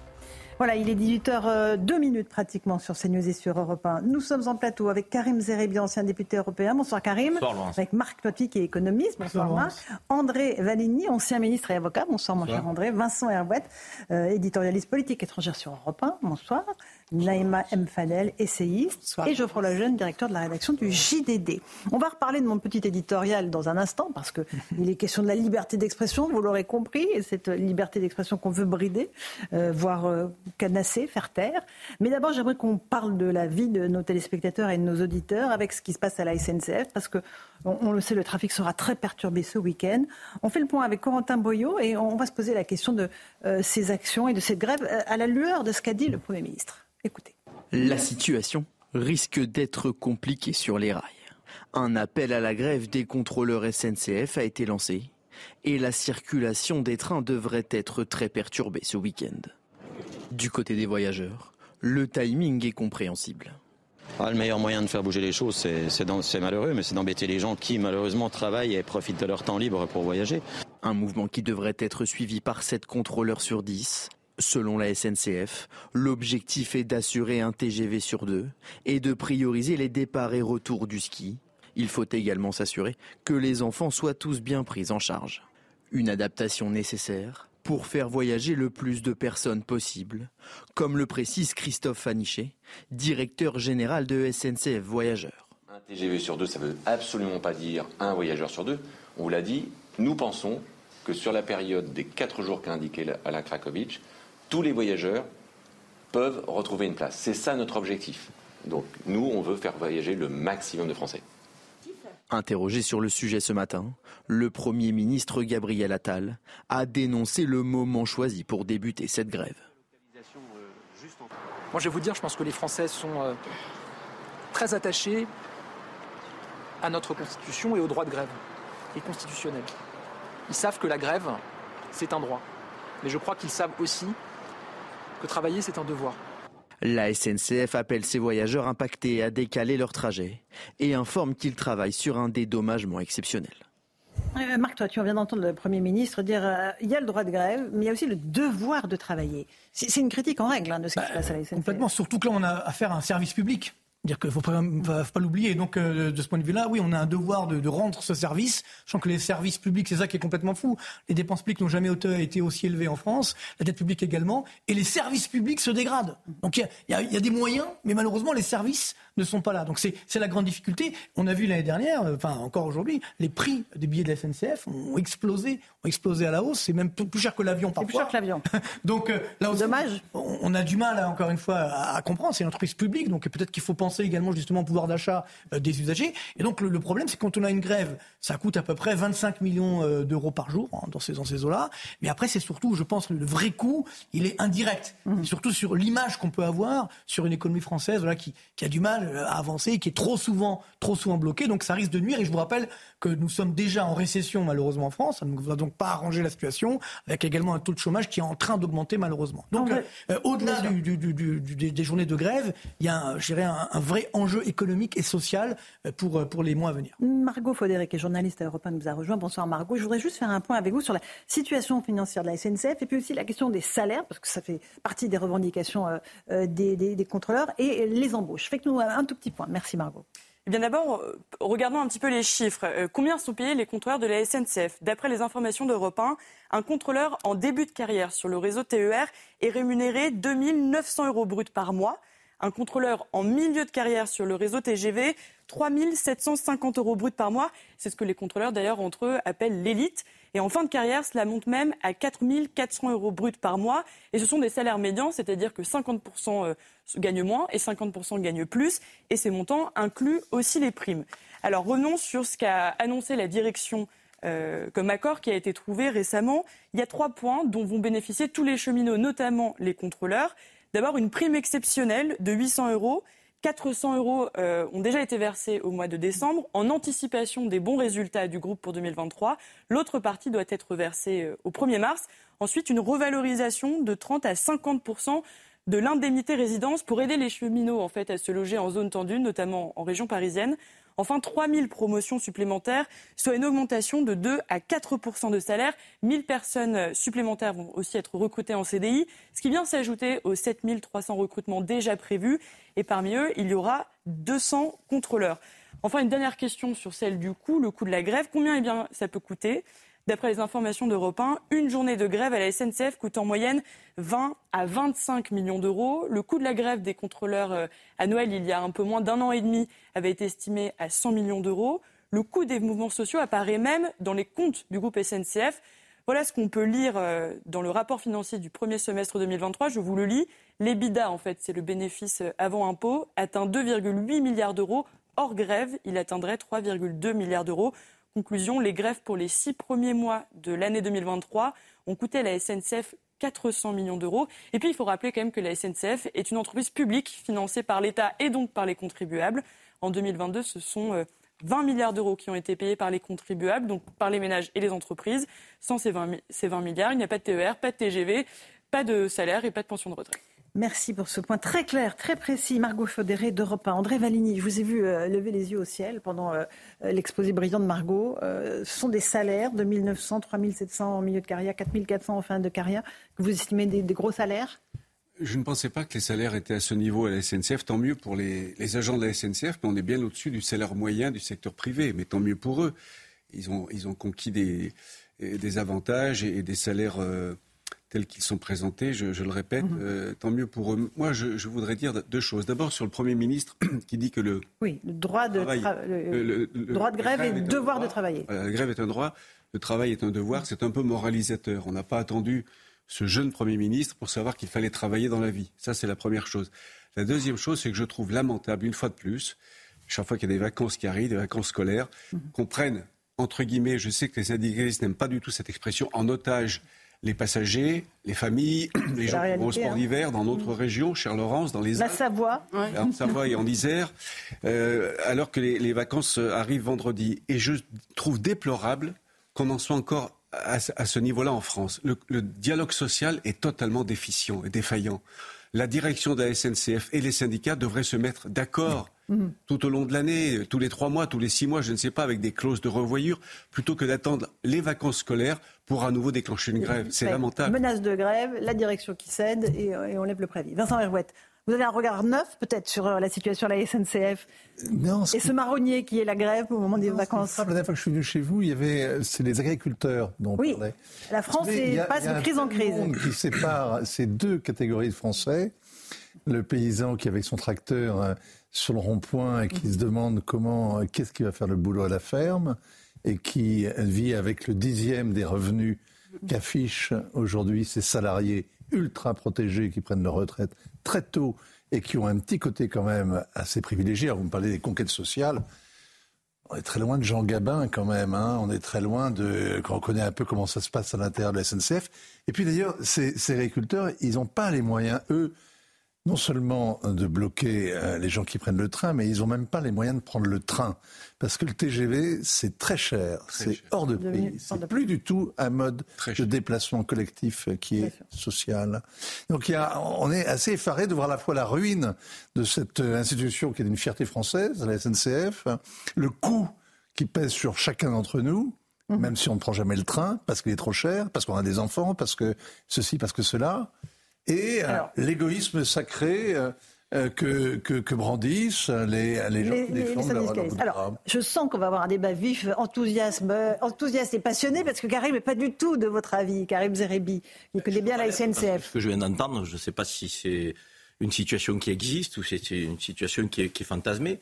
Par exemple. toujours une belle entreprise. Mhm. Quand on dit en ruine, c'est toujours une belle entreprise, la SNCF qui enviait euh, notre système ferroviaire de par le monde. On a 30 000 km de voies ferrées, on a le TGV, 95% de ces derniers arrivent à l'heure.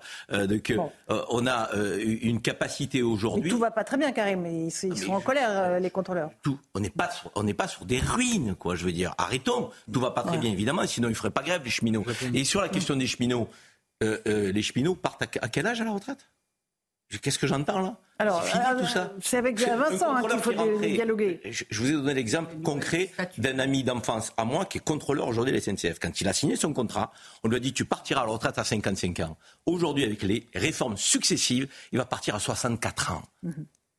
Est-ce que c'est ça être un privilégié? Il va partir à 3 000 euros net, dont 1 000 euros ne seront pas compris dans sa retraite. Parce que il est un roulant, hmm. mais ça n'est pas compris effectivement euh, dans son traitement de la retraite. Donc arrêtons d'en faire des nantis. Moi je veux bien, et, d'ailleurs je vais vous dire, 2000 euros pour quelqu'un qui rentre à la SNCF net, c'est bien mhm. par rapport à un agriculteur. Ah mais est-ce qu'il faut tirer les agriculteurs vers le haut hmm. ou tirer les cheminots vers le bas? Mais c'est quoi notre modèle de société? Alors, attendez, Vincent, Vincent, vous voulez répondre Allez-y, répondez. Et Naïma ensuite. Non, non, moi, je n'étais pas en train de faire comme ça, euh, d'évaluer au plus près euh, combien il faut plaindre chacun. Je disais simplement qu'il y a deux types de Français. Il y a ceux qui ont un statut protégé, qui sont totalement inclus, qui sont dans le système, qui sont les cheminots par exemple. Protégés de quoi aujourd'hui? Il n'y a plus de cadre permanent. Non, non, mais la retraite est, comme les autres. Non, mais protégés de quoi? je Vous parlez d'une SNCF qui n'existe plus. Non, non, allez-y. je vous laisse parler, mais ils sont quand vous comparez, si vous comparez froidement, peut-être que vous n'avez pas d'amis agriculteurs. Moi personnellement, je prends le train mais c'est pas la question. Donc je connais un peu la SNCF de l'intérieur. Et non seulement je prends le train toutes les semaines, mais en plus je vis, j'ai des agriculteurs autour de chez moi. Ans, hein, Donc je regarde réellement, ah, très concrètement, et franchement, cette vision que vous avez en balcon là, en surplomb, de la réalité sociale, moi c'est pas celle que je connais. Ce que je vois, c'est qu'il y a des gens qui d'un côté ont, sont, sont des, des, des salariés qui ont droit à toutes sortes de protections. Mais quoi? Je vous le demande, vous me répondez pas. Sociale, mais quelle protection sociale? Des, des, comités d'entreprise. Mais je suis en train de, je suis en train de vous expliquer que dans la retraite, les frais de déplacement ne sont pas inclus. Vous me répondez pas. Je vous dis qu'ils partent à 64 ans. Vous me répondez pas. Alors Naïma Mfadel, allez-y. Tous les deux, je vais vous envoyer renvoyer dos à dos parce qu'en fait, je pense que c'est une erreur d'opposer les deux. Et sinon, on va faire comme les filles qui passent son temps à opposer les oui. Pitié. Les pauvres contre les riches, etc. Il ne faut pas, je pense, qu'on aille euh, vers ça et il faut éviter, je, le pense. Sachant qu'effectivement, la réalité mmh. de nos paysans elle est désespérante. Je suis euh, d'accord. Après, moi, j'entends ce que dit euh, Karim.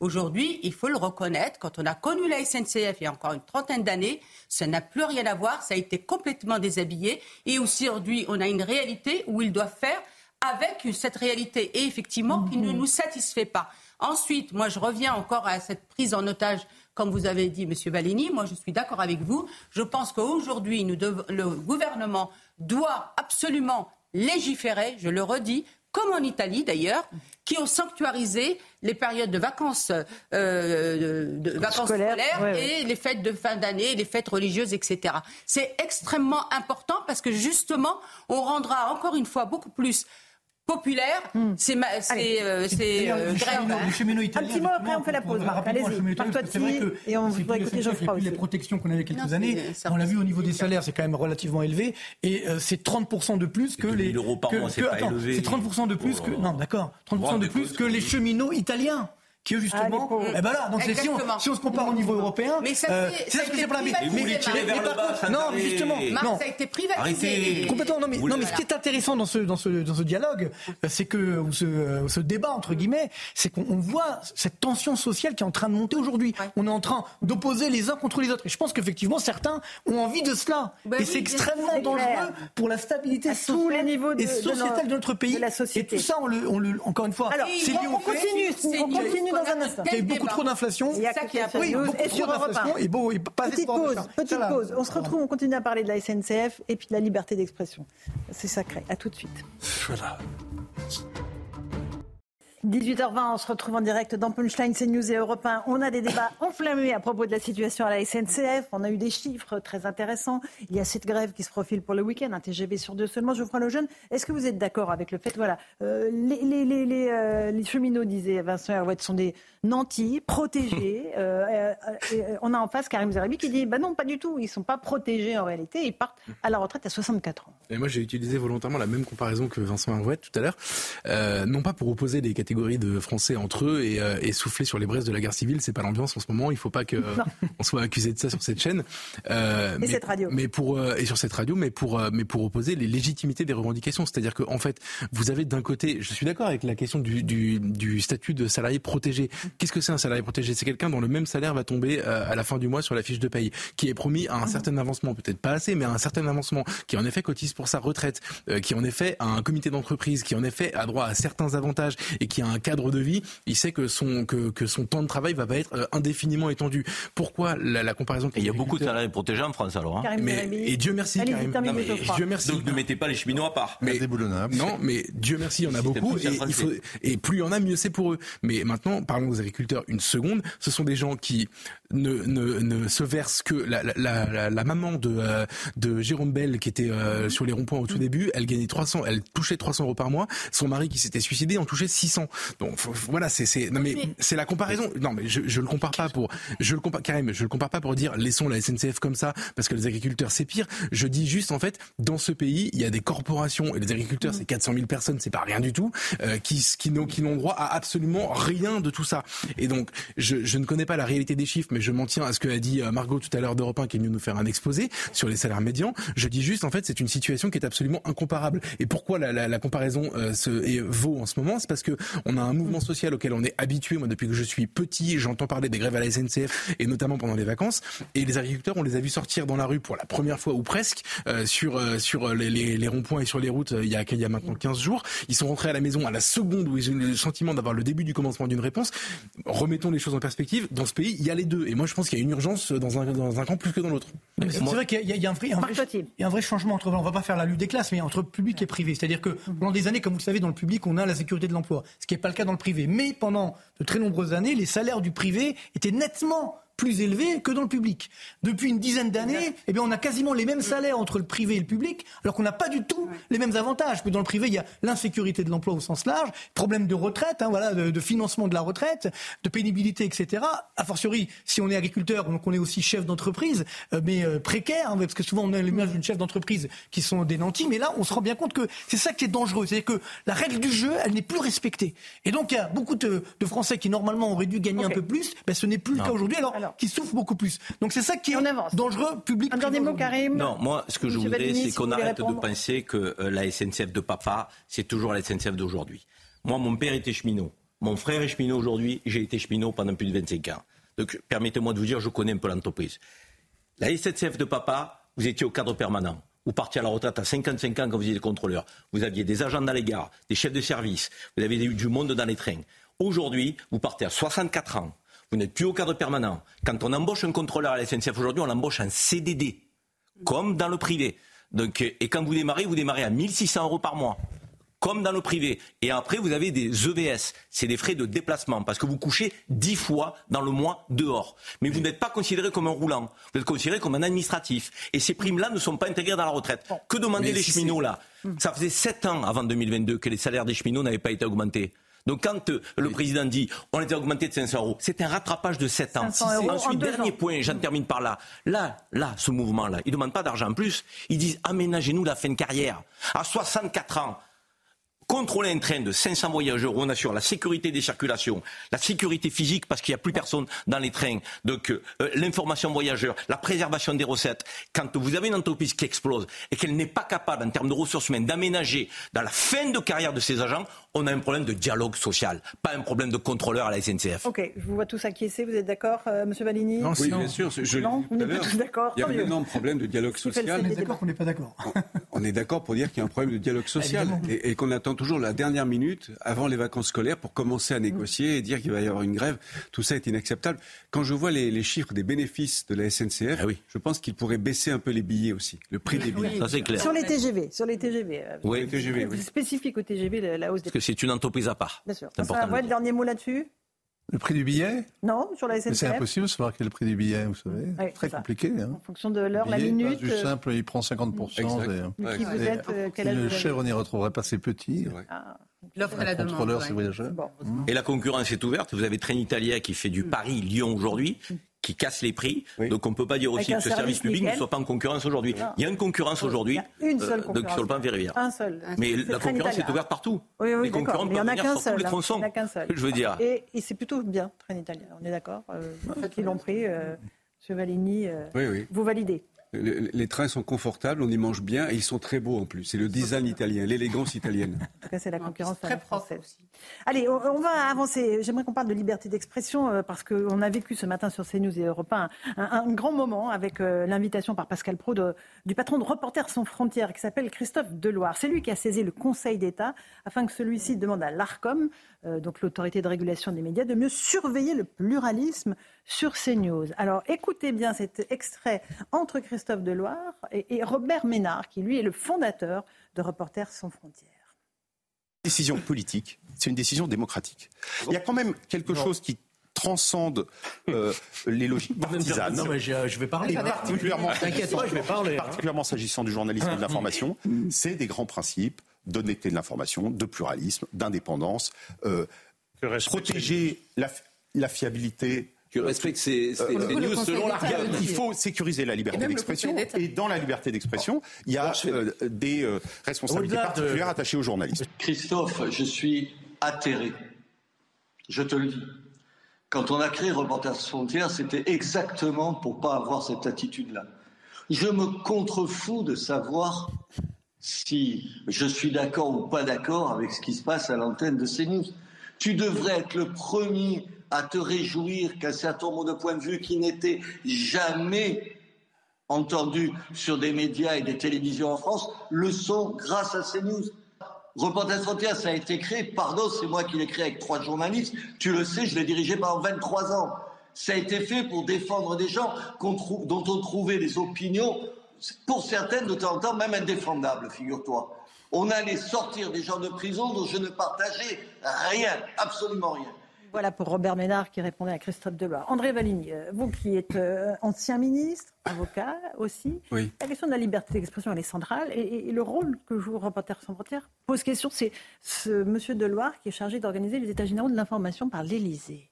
Alors, Monsieur Delors, je le connais bien, j'ai beaucoup d'estime pour lui. J'ai même, à ses côtés, en 2016, défendu la liberté de la presse en Turquie, à Istanbul, en marge d'un d'un- d'un congrès international auquel je participais pour le gouvernement. Il était là pour Reporters sans frontières. On a dénoncé la, la tyrannie d'Erdogan sur la presse turque. Donc, il mène des combats qui sont courageux et utiles. Mais là, en l'occurrence, en l'espèce, je ne comprends pas ce qu'il cherche. Je ne vois pas quelle est la faisabilité de, de, de, de ce qu'a dit le Conseil d'État hier. Il va falloir que chaque chroniqueur, chaque journaliste, chaque commentateur déclare s'il est de gauche ou de droite. Alors, un, ça ne veut rien dire aujourd'hui, parce qu'il y a des gens de gauche qui sont pour le Hamas, plutôt pour le Hamas, d'autres plutôt pour Israël, d'autres qui pensent que la guerre en Ukraine doit cesser, d'autres qui sont pour le soutien jusqu'au bout de Zelensky, sur l'inflation, sur le chômage. Enfin, c'est une usine à gaz. C'est impossible, totalement impossible, que les hommes politiques ou les femmes politiques soient décomptés, que leur temps de parole soit décompté. Ça se comprend, c'est comme ça depuis euh, plus de 20 ans en France, même si c'est compliqué, ça, ça, ça génère des comptes d'apothicaires, et l'ARCOM a beaucoup de travail avec ça. Mais maintenant qu'on applique cette, qu'on veuille appliquer cette règle aux commentateurs, aux chroniqueurs, aux journalistes, c'est aberrant. J'ajoute enfin que la liberté euh, des médias, c'est d'avoir la ligne éditoriale qu'ils souhaitent avoir. Souhaitent avoir. Et enfin, et c'est la conséquence de ce que je viens de dire, tout le monde n'est pas obligé de regarder ces news. Si la ligne éditoriale ne plaît pas, on regarde une autre chaîne. Il y a beaucoup des chaînes d'information maintenant. C'est même en France qu'il y en a le plus. Effectivement. Vincent Hervouet, vous qui avez bourlingué dans de nombreuses rédactions, euh, celle d'Europe 1, celle de TF1, LCI, un certain nombre de grandes rédactions. Oui. Et pas mal de créations de, pas mal de créations de chaînes qui toujours sont nées d'ailleurs dans le mépris de la corporation. Euh, c'est un drôle de métier que journaliste. hein. Non, mais c'est vrai ce que je vous dis. D'accord. On a créé LCI, on a créé France Info, hein, tous les confrères regardaient ça avec un profond dégoût. Euh, c'est un drôle de métier qui a toujours été un peu méprisé. Autrefois, c'était un suicide social que de devenir journaliste. hein. Et désormais, il y a un petit côté quand même, un- et un embourgeoisement de la profession qui est, qui est extraordinaire avec euh, cette volonté de, de, de rééduquer le, Mhm. le consommateur d'infos, la puissance du bourrage de crâne aussi. Moi, je suis très étonné d'en- d'entendre, de voir des confrères qui, euh, qui prennent, qui, en, qui enfournent ce, ce, ce cheval de bataille. Si vous voulez, même sur Reporters sans frontières, c'est assez facile d'aller défendre d'une manière solennelle la liberté de la presse à Istanbul ou, euh, ou je sais pas où. C'est très bien de le bien- faire. c'est bien de le faire, C'est assez facile quand même, hein, de voltiger au-dessus des frontières, d'être un reporter sans frontières. hein. Mais c'est beaucoup plus difficile d'être chez soi et de s'arc-bouter contre la marée montante et de défendre la liberté pied à pied, au quotidien. Et notamment d'être en rupture avec euh, le conformisme ambiant. Parce que la vérité, elle est toujours un peu dérangeante quand même. Alors moi, dans ma spécialité, la politique étrangère, je peux dire qu'en l'espace de 45 ans, j'ai entendu tellement de bêtises. Euh, on pourrait faire l'inventaire des, des fake news qui sont passées, mais vraiment, mais défendues par, euh, par, euh, par la majorité, hein. moi-même d'ailleurs sans doute. Euh, donc, euh, vouloir à tout prix comme ça enrégimenter, réguler, euh, cadrer, euh, euh, imposer, je trouve ça. Et en plus, je trouve que c'est une véritable trahison que ça vient d'un organisme subventionné, subventionné, faut-il le dire, Et, et Dont le sans être paranoïaque, oui, qui est, le- le- dont l'objet énormément de défendre la liberté C'est d'information. vraiment un truc qui défie, qui défie la, la logique. Rapidement, euh, Geoffroy Lejeune, Naïma Mfadel, euh, sur cette euh, question. Moi, rapidement, en fait, euh, je, je- j'ai été traité ce matin avec Jean-Marc Morny de, de putois par, euh, par ce monsieur qui dit que euh, je- j'étais donc dans la stratégie de- du putois pour de mettre quelqu'un qui, euh, qui gêne tout le monde pour faire partir la rédaction. Et en fait, En je voudrais l'occurrence, ra- c'était le JDD. le JDD, le patron du quand JDD. été nommé, quand j'y ai été nommé. Moi, je voudrais raconter une histoire à Monsieur Deloire s'il nous écoute. J'imagine qu'il nous écoute. Il a une forme d'obsession pour euh, cette chaîne et pour cette radio, donc j'espère qu'il nous écoute. J'ai vécu cet été quelque chose d'absolument exceptionnel que je pense euh, peu de gens ont la chance de vivre dans leur carrière. Vincent racontait à l'instant qu'il avait créé des médias. Moi, j'ai- eu la chance de pouvoir euh, fabriquer le premier journal du dimanche avec une dizaine de personnes, c'est-à-dire en repartant de rien contre tous les vents euh, de la profession qui nous crachaient dessus, sans d'ailleurs qu'on soit défendu par par RSF. Et, euh, et en fait, en quelques jours, on a remis sur pied un, un journal qui sort une fois par semaine le dimanche, donc, euh, et en touchant absolument à tout, à une dizaine, vous imaginez bien que même techniquement, c'était compliqué à faire. Et on l'a fait comme ça pendant plusieurs semaines jusqu'à trouver un rythme de croisière. Je pense que c'est quelque chose que Monsieur Deloire n'a jamais vécu. Je pense que c'était même d'ailleurs, j'ai touché à ce moment-là à la quintessence de mon métier, c'est-à-dire faire en sorte que le lecteur ait la possibilité euh, de de- d'avoir accès à cette information qu'on voulait lui donner. Et j'ai eu l'impression de retourner moi à quelque chose de, qui était fondamentalement la racine de ma vocation. C'était absolument extraordinaire. Je pense que lui ne l'a jamais vécu.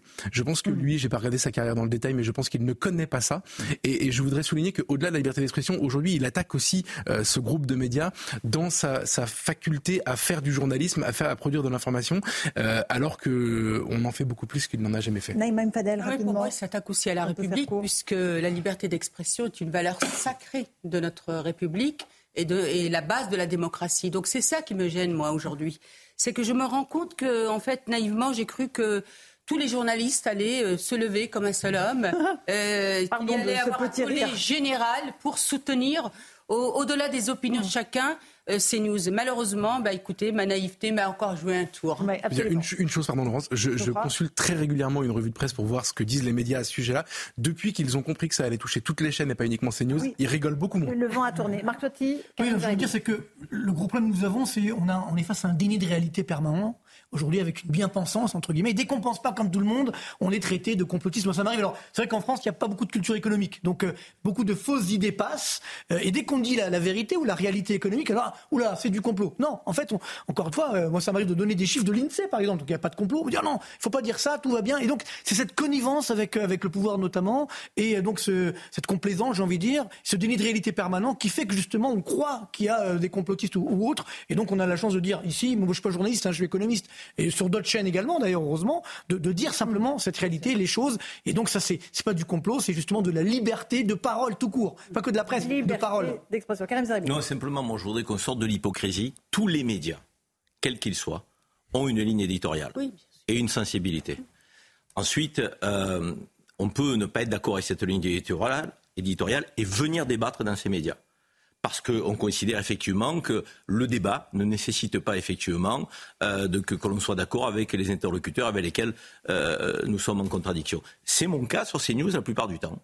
Je le dis à ceux qui nous écoutent et qui le constatent. Et il y a même des gens qui m'arrêtent qui me disent Qu'est-ce que tu fais sur CNews? Donc tu ne partages rien avec la ligne éditoriale. Mais qu'est-ce que je fais sur CNews? Je suis un démocrate. Je défends mes convictions. Mhm. Je défends mes convictions Dans avec parfois un, deux, de trois contradicteurs qui ne sont pas d'accord avec moi. Mais où est le problème? Et sur d'autres médias qui sont à l'opposé de la ligne éditoriale de, de, de, de CNews, peut-être qu'il y a des gens qui sont dans ma position, qui vont aussi défendre leur, leur position. Donc, Mais- euh, mais, euh, mais non, mais ce que je veux dire par là, c'est que, encore une fois, je- disons les choses clairement, ne, ne nions pas le réel. Sûr, Il y a une ligne éditoriale, une sensibilité avec laquelle on ne peut ne pas être d'accord. Le Mais problème, moi, je considère que- que... le débat est nécessaire. Le problème, c'est que M. Deloire a voulu remettre en cause, il a ciblé clairement CNews. Parce qu'il n'a pas été honnête, il a été co- vraiment malhonnête. Et moi, je voudrais redire aussi par rapport à ce que disait Karim, et je suis d'accord avec lui, c'est que moi, souvent, souvent, on m'arrête en me disant merci de parler de notre réalité. Il n'y a que CNews qui parlent de notre réalité au quotidien. Et je tiens à vous le dire, Laurence, même les quartiers, parce que nous avons été les premiers à souligner tous les trafics, toute l'insécurité qui impactait en premier les habitants des quartiers.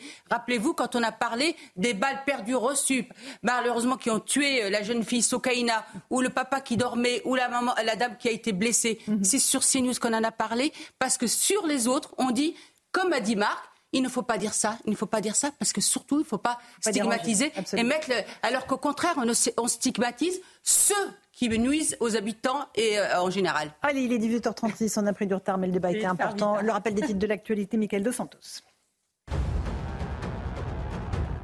Sept ans après le début de la procédure, la Cour de cassation a mis hors de cause Gérald Darmanin. Ce mercredi, la plus haute juridiction judiciaire a rejeté le pourvoi de Sophie Patterson-Spatz. La plaignante de 52 ans accusait l'actuel ministre de l'Intérieur de l'avoir violée en 2009.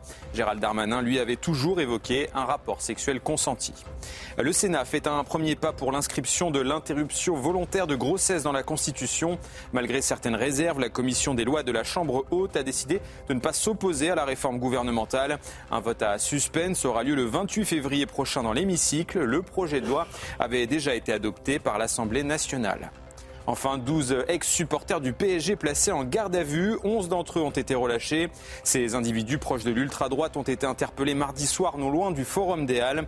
Porteurs de cache-cou, de gants coquets, d'engins pyrotechniques, ils étaient soupçonnés de vouloir se battre avec des fans espagnols de la Real Sociedad. La rencontre est à suivre ce soir à 21h sur Canal+. Merci Michael Dos Santos. On est loin du football. Allez, petite pause. On se retrouve dans un instant dans Punchline sur CNews et sur Europe 1 avec Dominique Régnier, directeur général de la. Après, on continue à parler de l'actualité, euh, notamment l'actualité euh, nationale et internationale tout de suite. 18h42, on se retrouve en direct dans Punchline sur CNews et sur Europe 1. André Valigny est toujours avec nous, Vincent Hervouet, Geoffroy Lejeune. On a le plaisir d'accueillir Dominique Régnier, directeur général de la Fondapol. Bonsoir Dominique. Bonsoir. Je ne sais pas s'il va falloir que je relance le chronomètre puisque nous allons désormais devoir décompter votre temps de parole.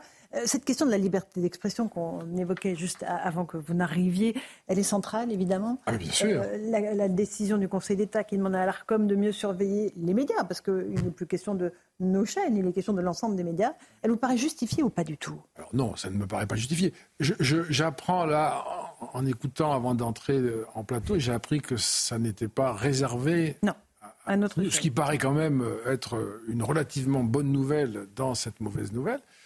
Mais ce qui me frappe beaucoup, c'est, parce que je connais un peu ce sujet-là, pour m'y être beaucoup intéressé dans mes études de, de chercheur, c'est-à-dire euh, la liberté de la presse en réalité, pas la liberté d'expression, simplement la liberté de la presse.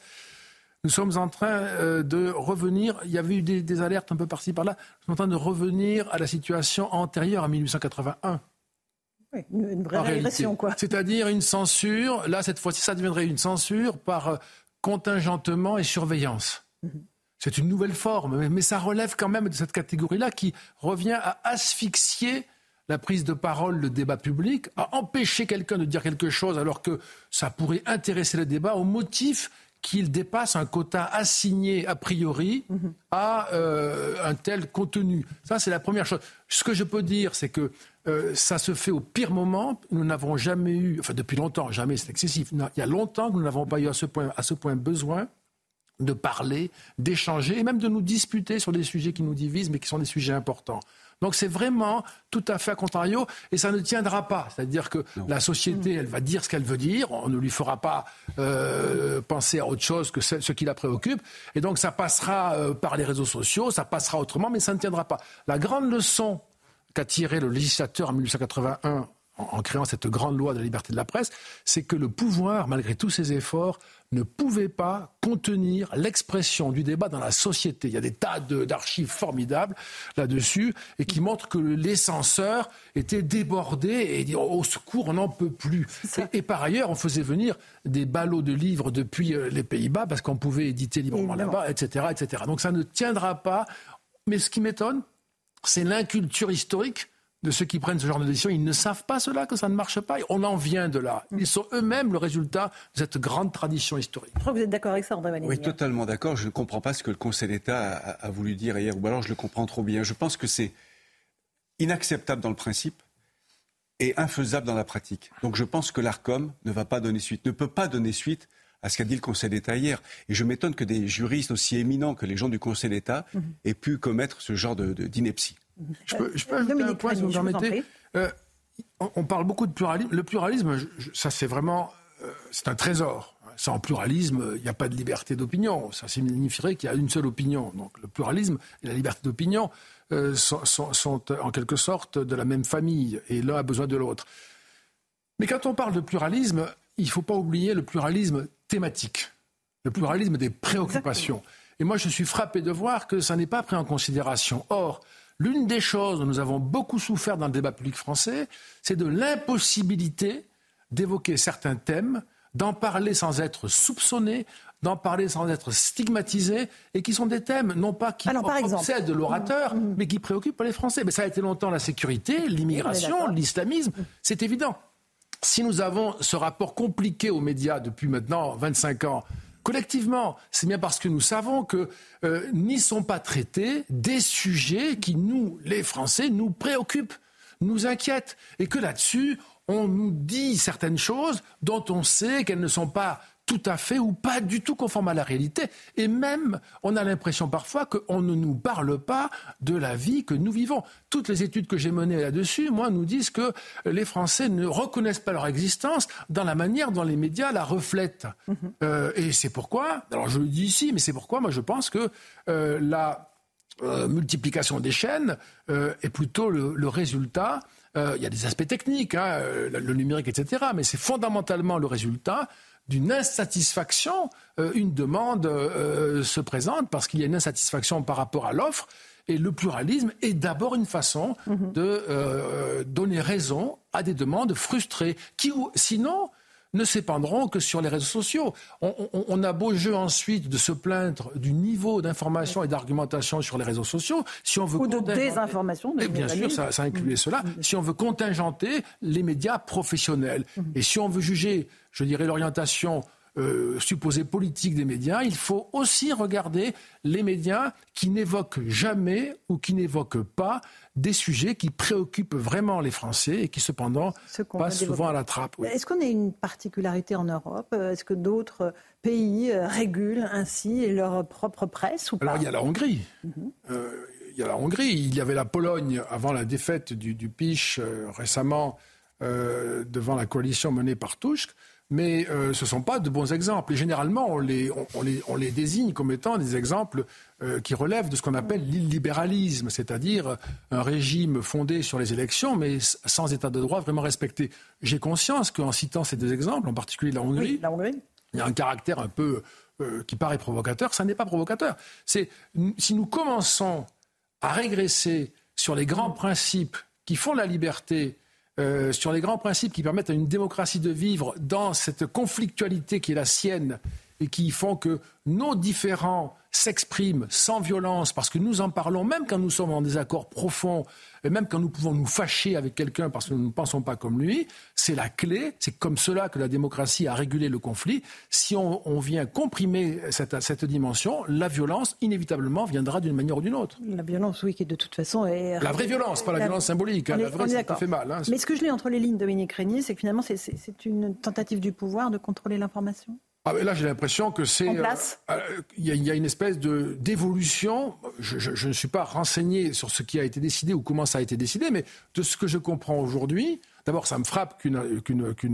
une association chargée de défendre la liberté de la presse soit à l'origine de ce mouvement-là. Je pense que c'est une faute. Et que c'est une faute que les initiateurs se reprocheront eux-mêmes. On la reprochera, mais ils se la reprocheront eux-mêmes. Parce que les conséquences n'ont pas été calculées. Et ensuite, je ne comprends pas l'évolution du Conseil d'État. Le Conseil d'État est en train de changer de nature. Et cela devient une espèce d'autorité souveraine. Moi, je ne vois pas le pouvoir supérieur au Conseil d'État aujourd'hui. Hein. Mmh. Euh, il peut euh, dicter euh, des règles strictes au législateur, il peut contraindre le gouvernement, et, là, il contraindrait, il organiserait les autorités administratives indépendantes, ici c'est l'ARCOM, qui ont barre au fond sur la, le pluralisme dans les médias, la liberté de la presse, enfin en tout cas pour l'audiovisuel. Euh, ça, fait, du Conseil d'État une espèce de, pouvoir euh, véritablement qui n'a pas de supérieur. Ce serait le seul souverain au fond dans ce système euh, politique. Ah, très intéressant. Vincent Herouet, peut-être sur ce thème. Non, sur la passionnance. Dominique Régnier. surveiller et punir. Il y a une espèce de passion quand même dans le, au cœur de la presse française qui est assez particulière. Assez particulière. Je mettrai quand même un petit bémol sur votre, votre charge sur la Hongrie.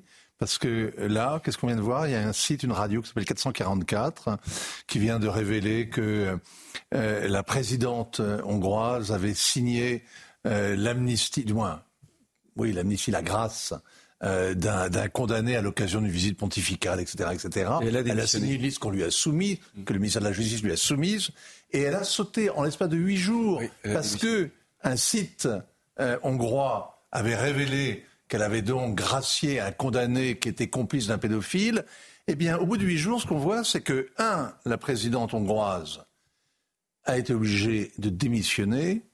En l'espace d'une semaine, on a mis un mois à se débarrasser du ministre, de la ministre de l'Éducation nationale. En une semaine, elle a sauté en Hongrie. Deux, oui, tout, à fait la même chose, mon cher Vincent Herouet. Non seulement il y a deux de chutes, parce que la femme, l'autre femme puissante de l'entourage Orban, c'est un, son ancienne ministre de la Justice qui, elle aussi, passe à la trappe alors qu'elle était c'est elle qui est Revenons à la, France, pour les élections européennes. Donc, je veux dire, hmm. regardons de l'autre côté des frontières.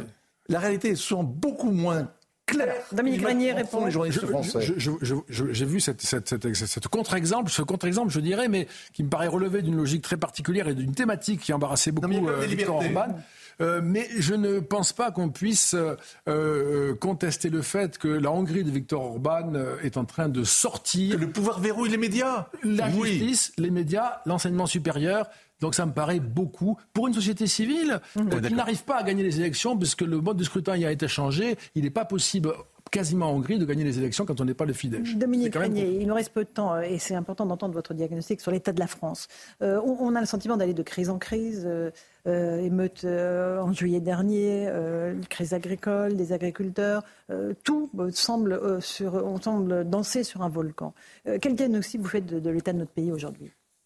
Mon sentiment, alors comme toujours, ça, porte sur ceux qui sont au pouvoir, mais en réalité, l'esprit de justice et de, raison nous amène à considérer que il y a maintenant, à mon avis, 40 ans que les choses se dégradent. On descend des, démarches et puis des étages année après année euh, sans résoudre aucun problème de fond.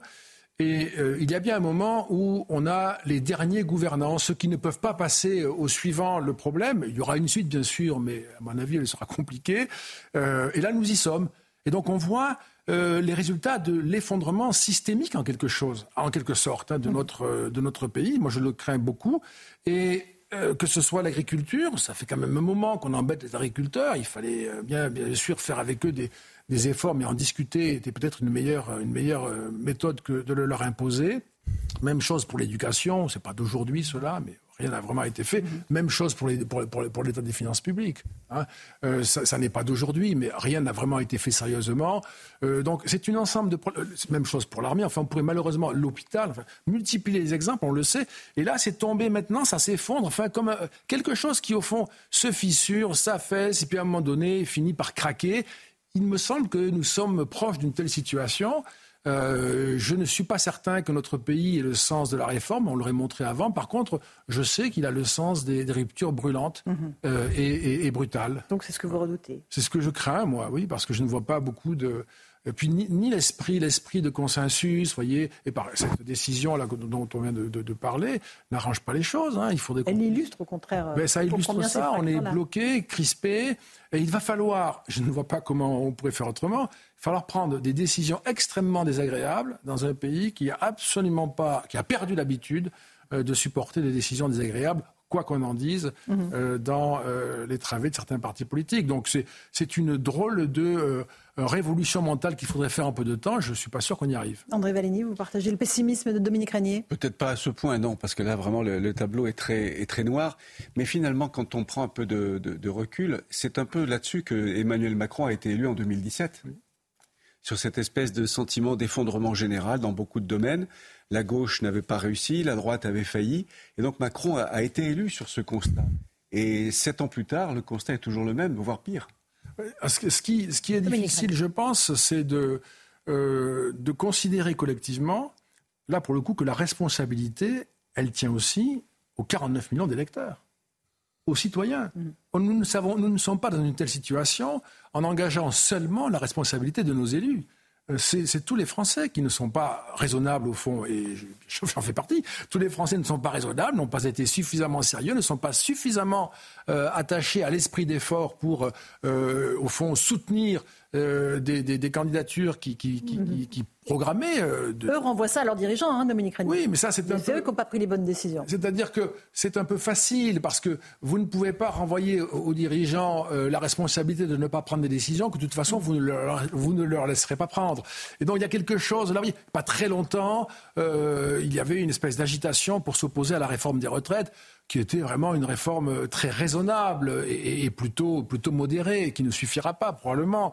Et donc euh, là, il y a du côté de, du pays tout entier hein, une responsabilité qu'il faut comprendre. Sinon, c'est un peu, au fond, le gouvernement mmh. devient le bouc émissaire. Bon, un dernier mot, André Valigny. Oui, Robert Inter, à qui on a rendu hommage aujourd'hui, me disait, parce que j'allais le voir assez régulièrement, et dans, les, dans mes derniers entretiens avec lui, Badinter me disait souvent que la période actuelle lui faisait penser aux années 30 montée du populisme, des extrémismes, des nationalismes au niveau européen, et une espèce de, oui, pas de, de course à l'abîme. collectif, mm. mais il était très très inquiet sur 2027, bien sûr, parce qu'il voyait arriver l'extrême droite au pouvoir. C'était sa grande inquiétude. Il y a une grande différence avec les années 30 aujourd'hui. L'économie mondiale se porte en fait assez bien. La mm. Chine euh, pète santé et euh, on a, nous, euh, en Europe, une très grande difficulté. Les États-Unis s'en sortent très bien en réalité.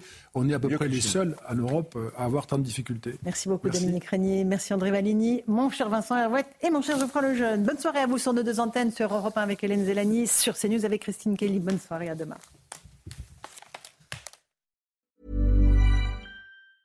Even when we're on a budget, we still deserve nice things. Quince is a place to scoop up stunning high-end goods for 50 to 80% less than similar brands. They have buttery soft cashmere sweaters starting at $50, luxurious Italian leather bags, and so much more.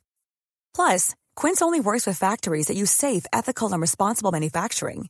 Get the high-end goods you'll love without the high price tag with Quince. Go to quince.com/style for free shipping and 365-day returns.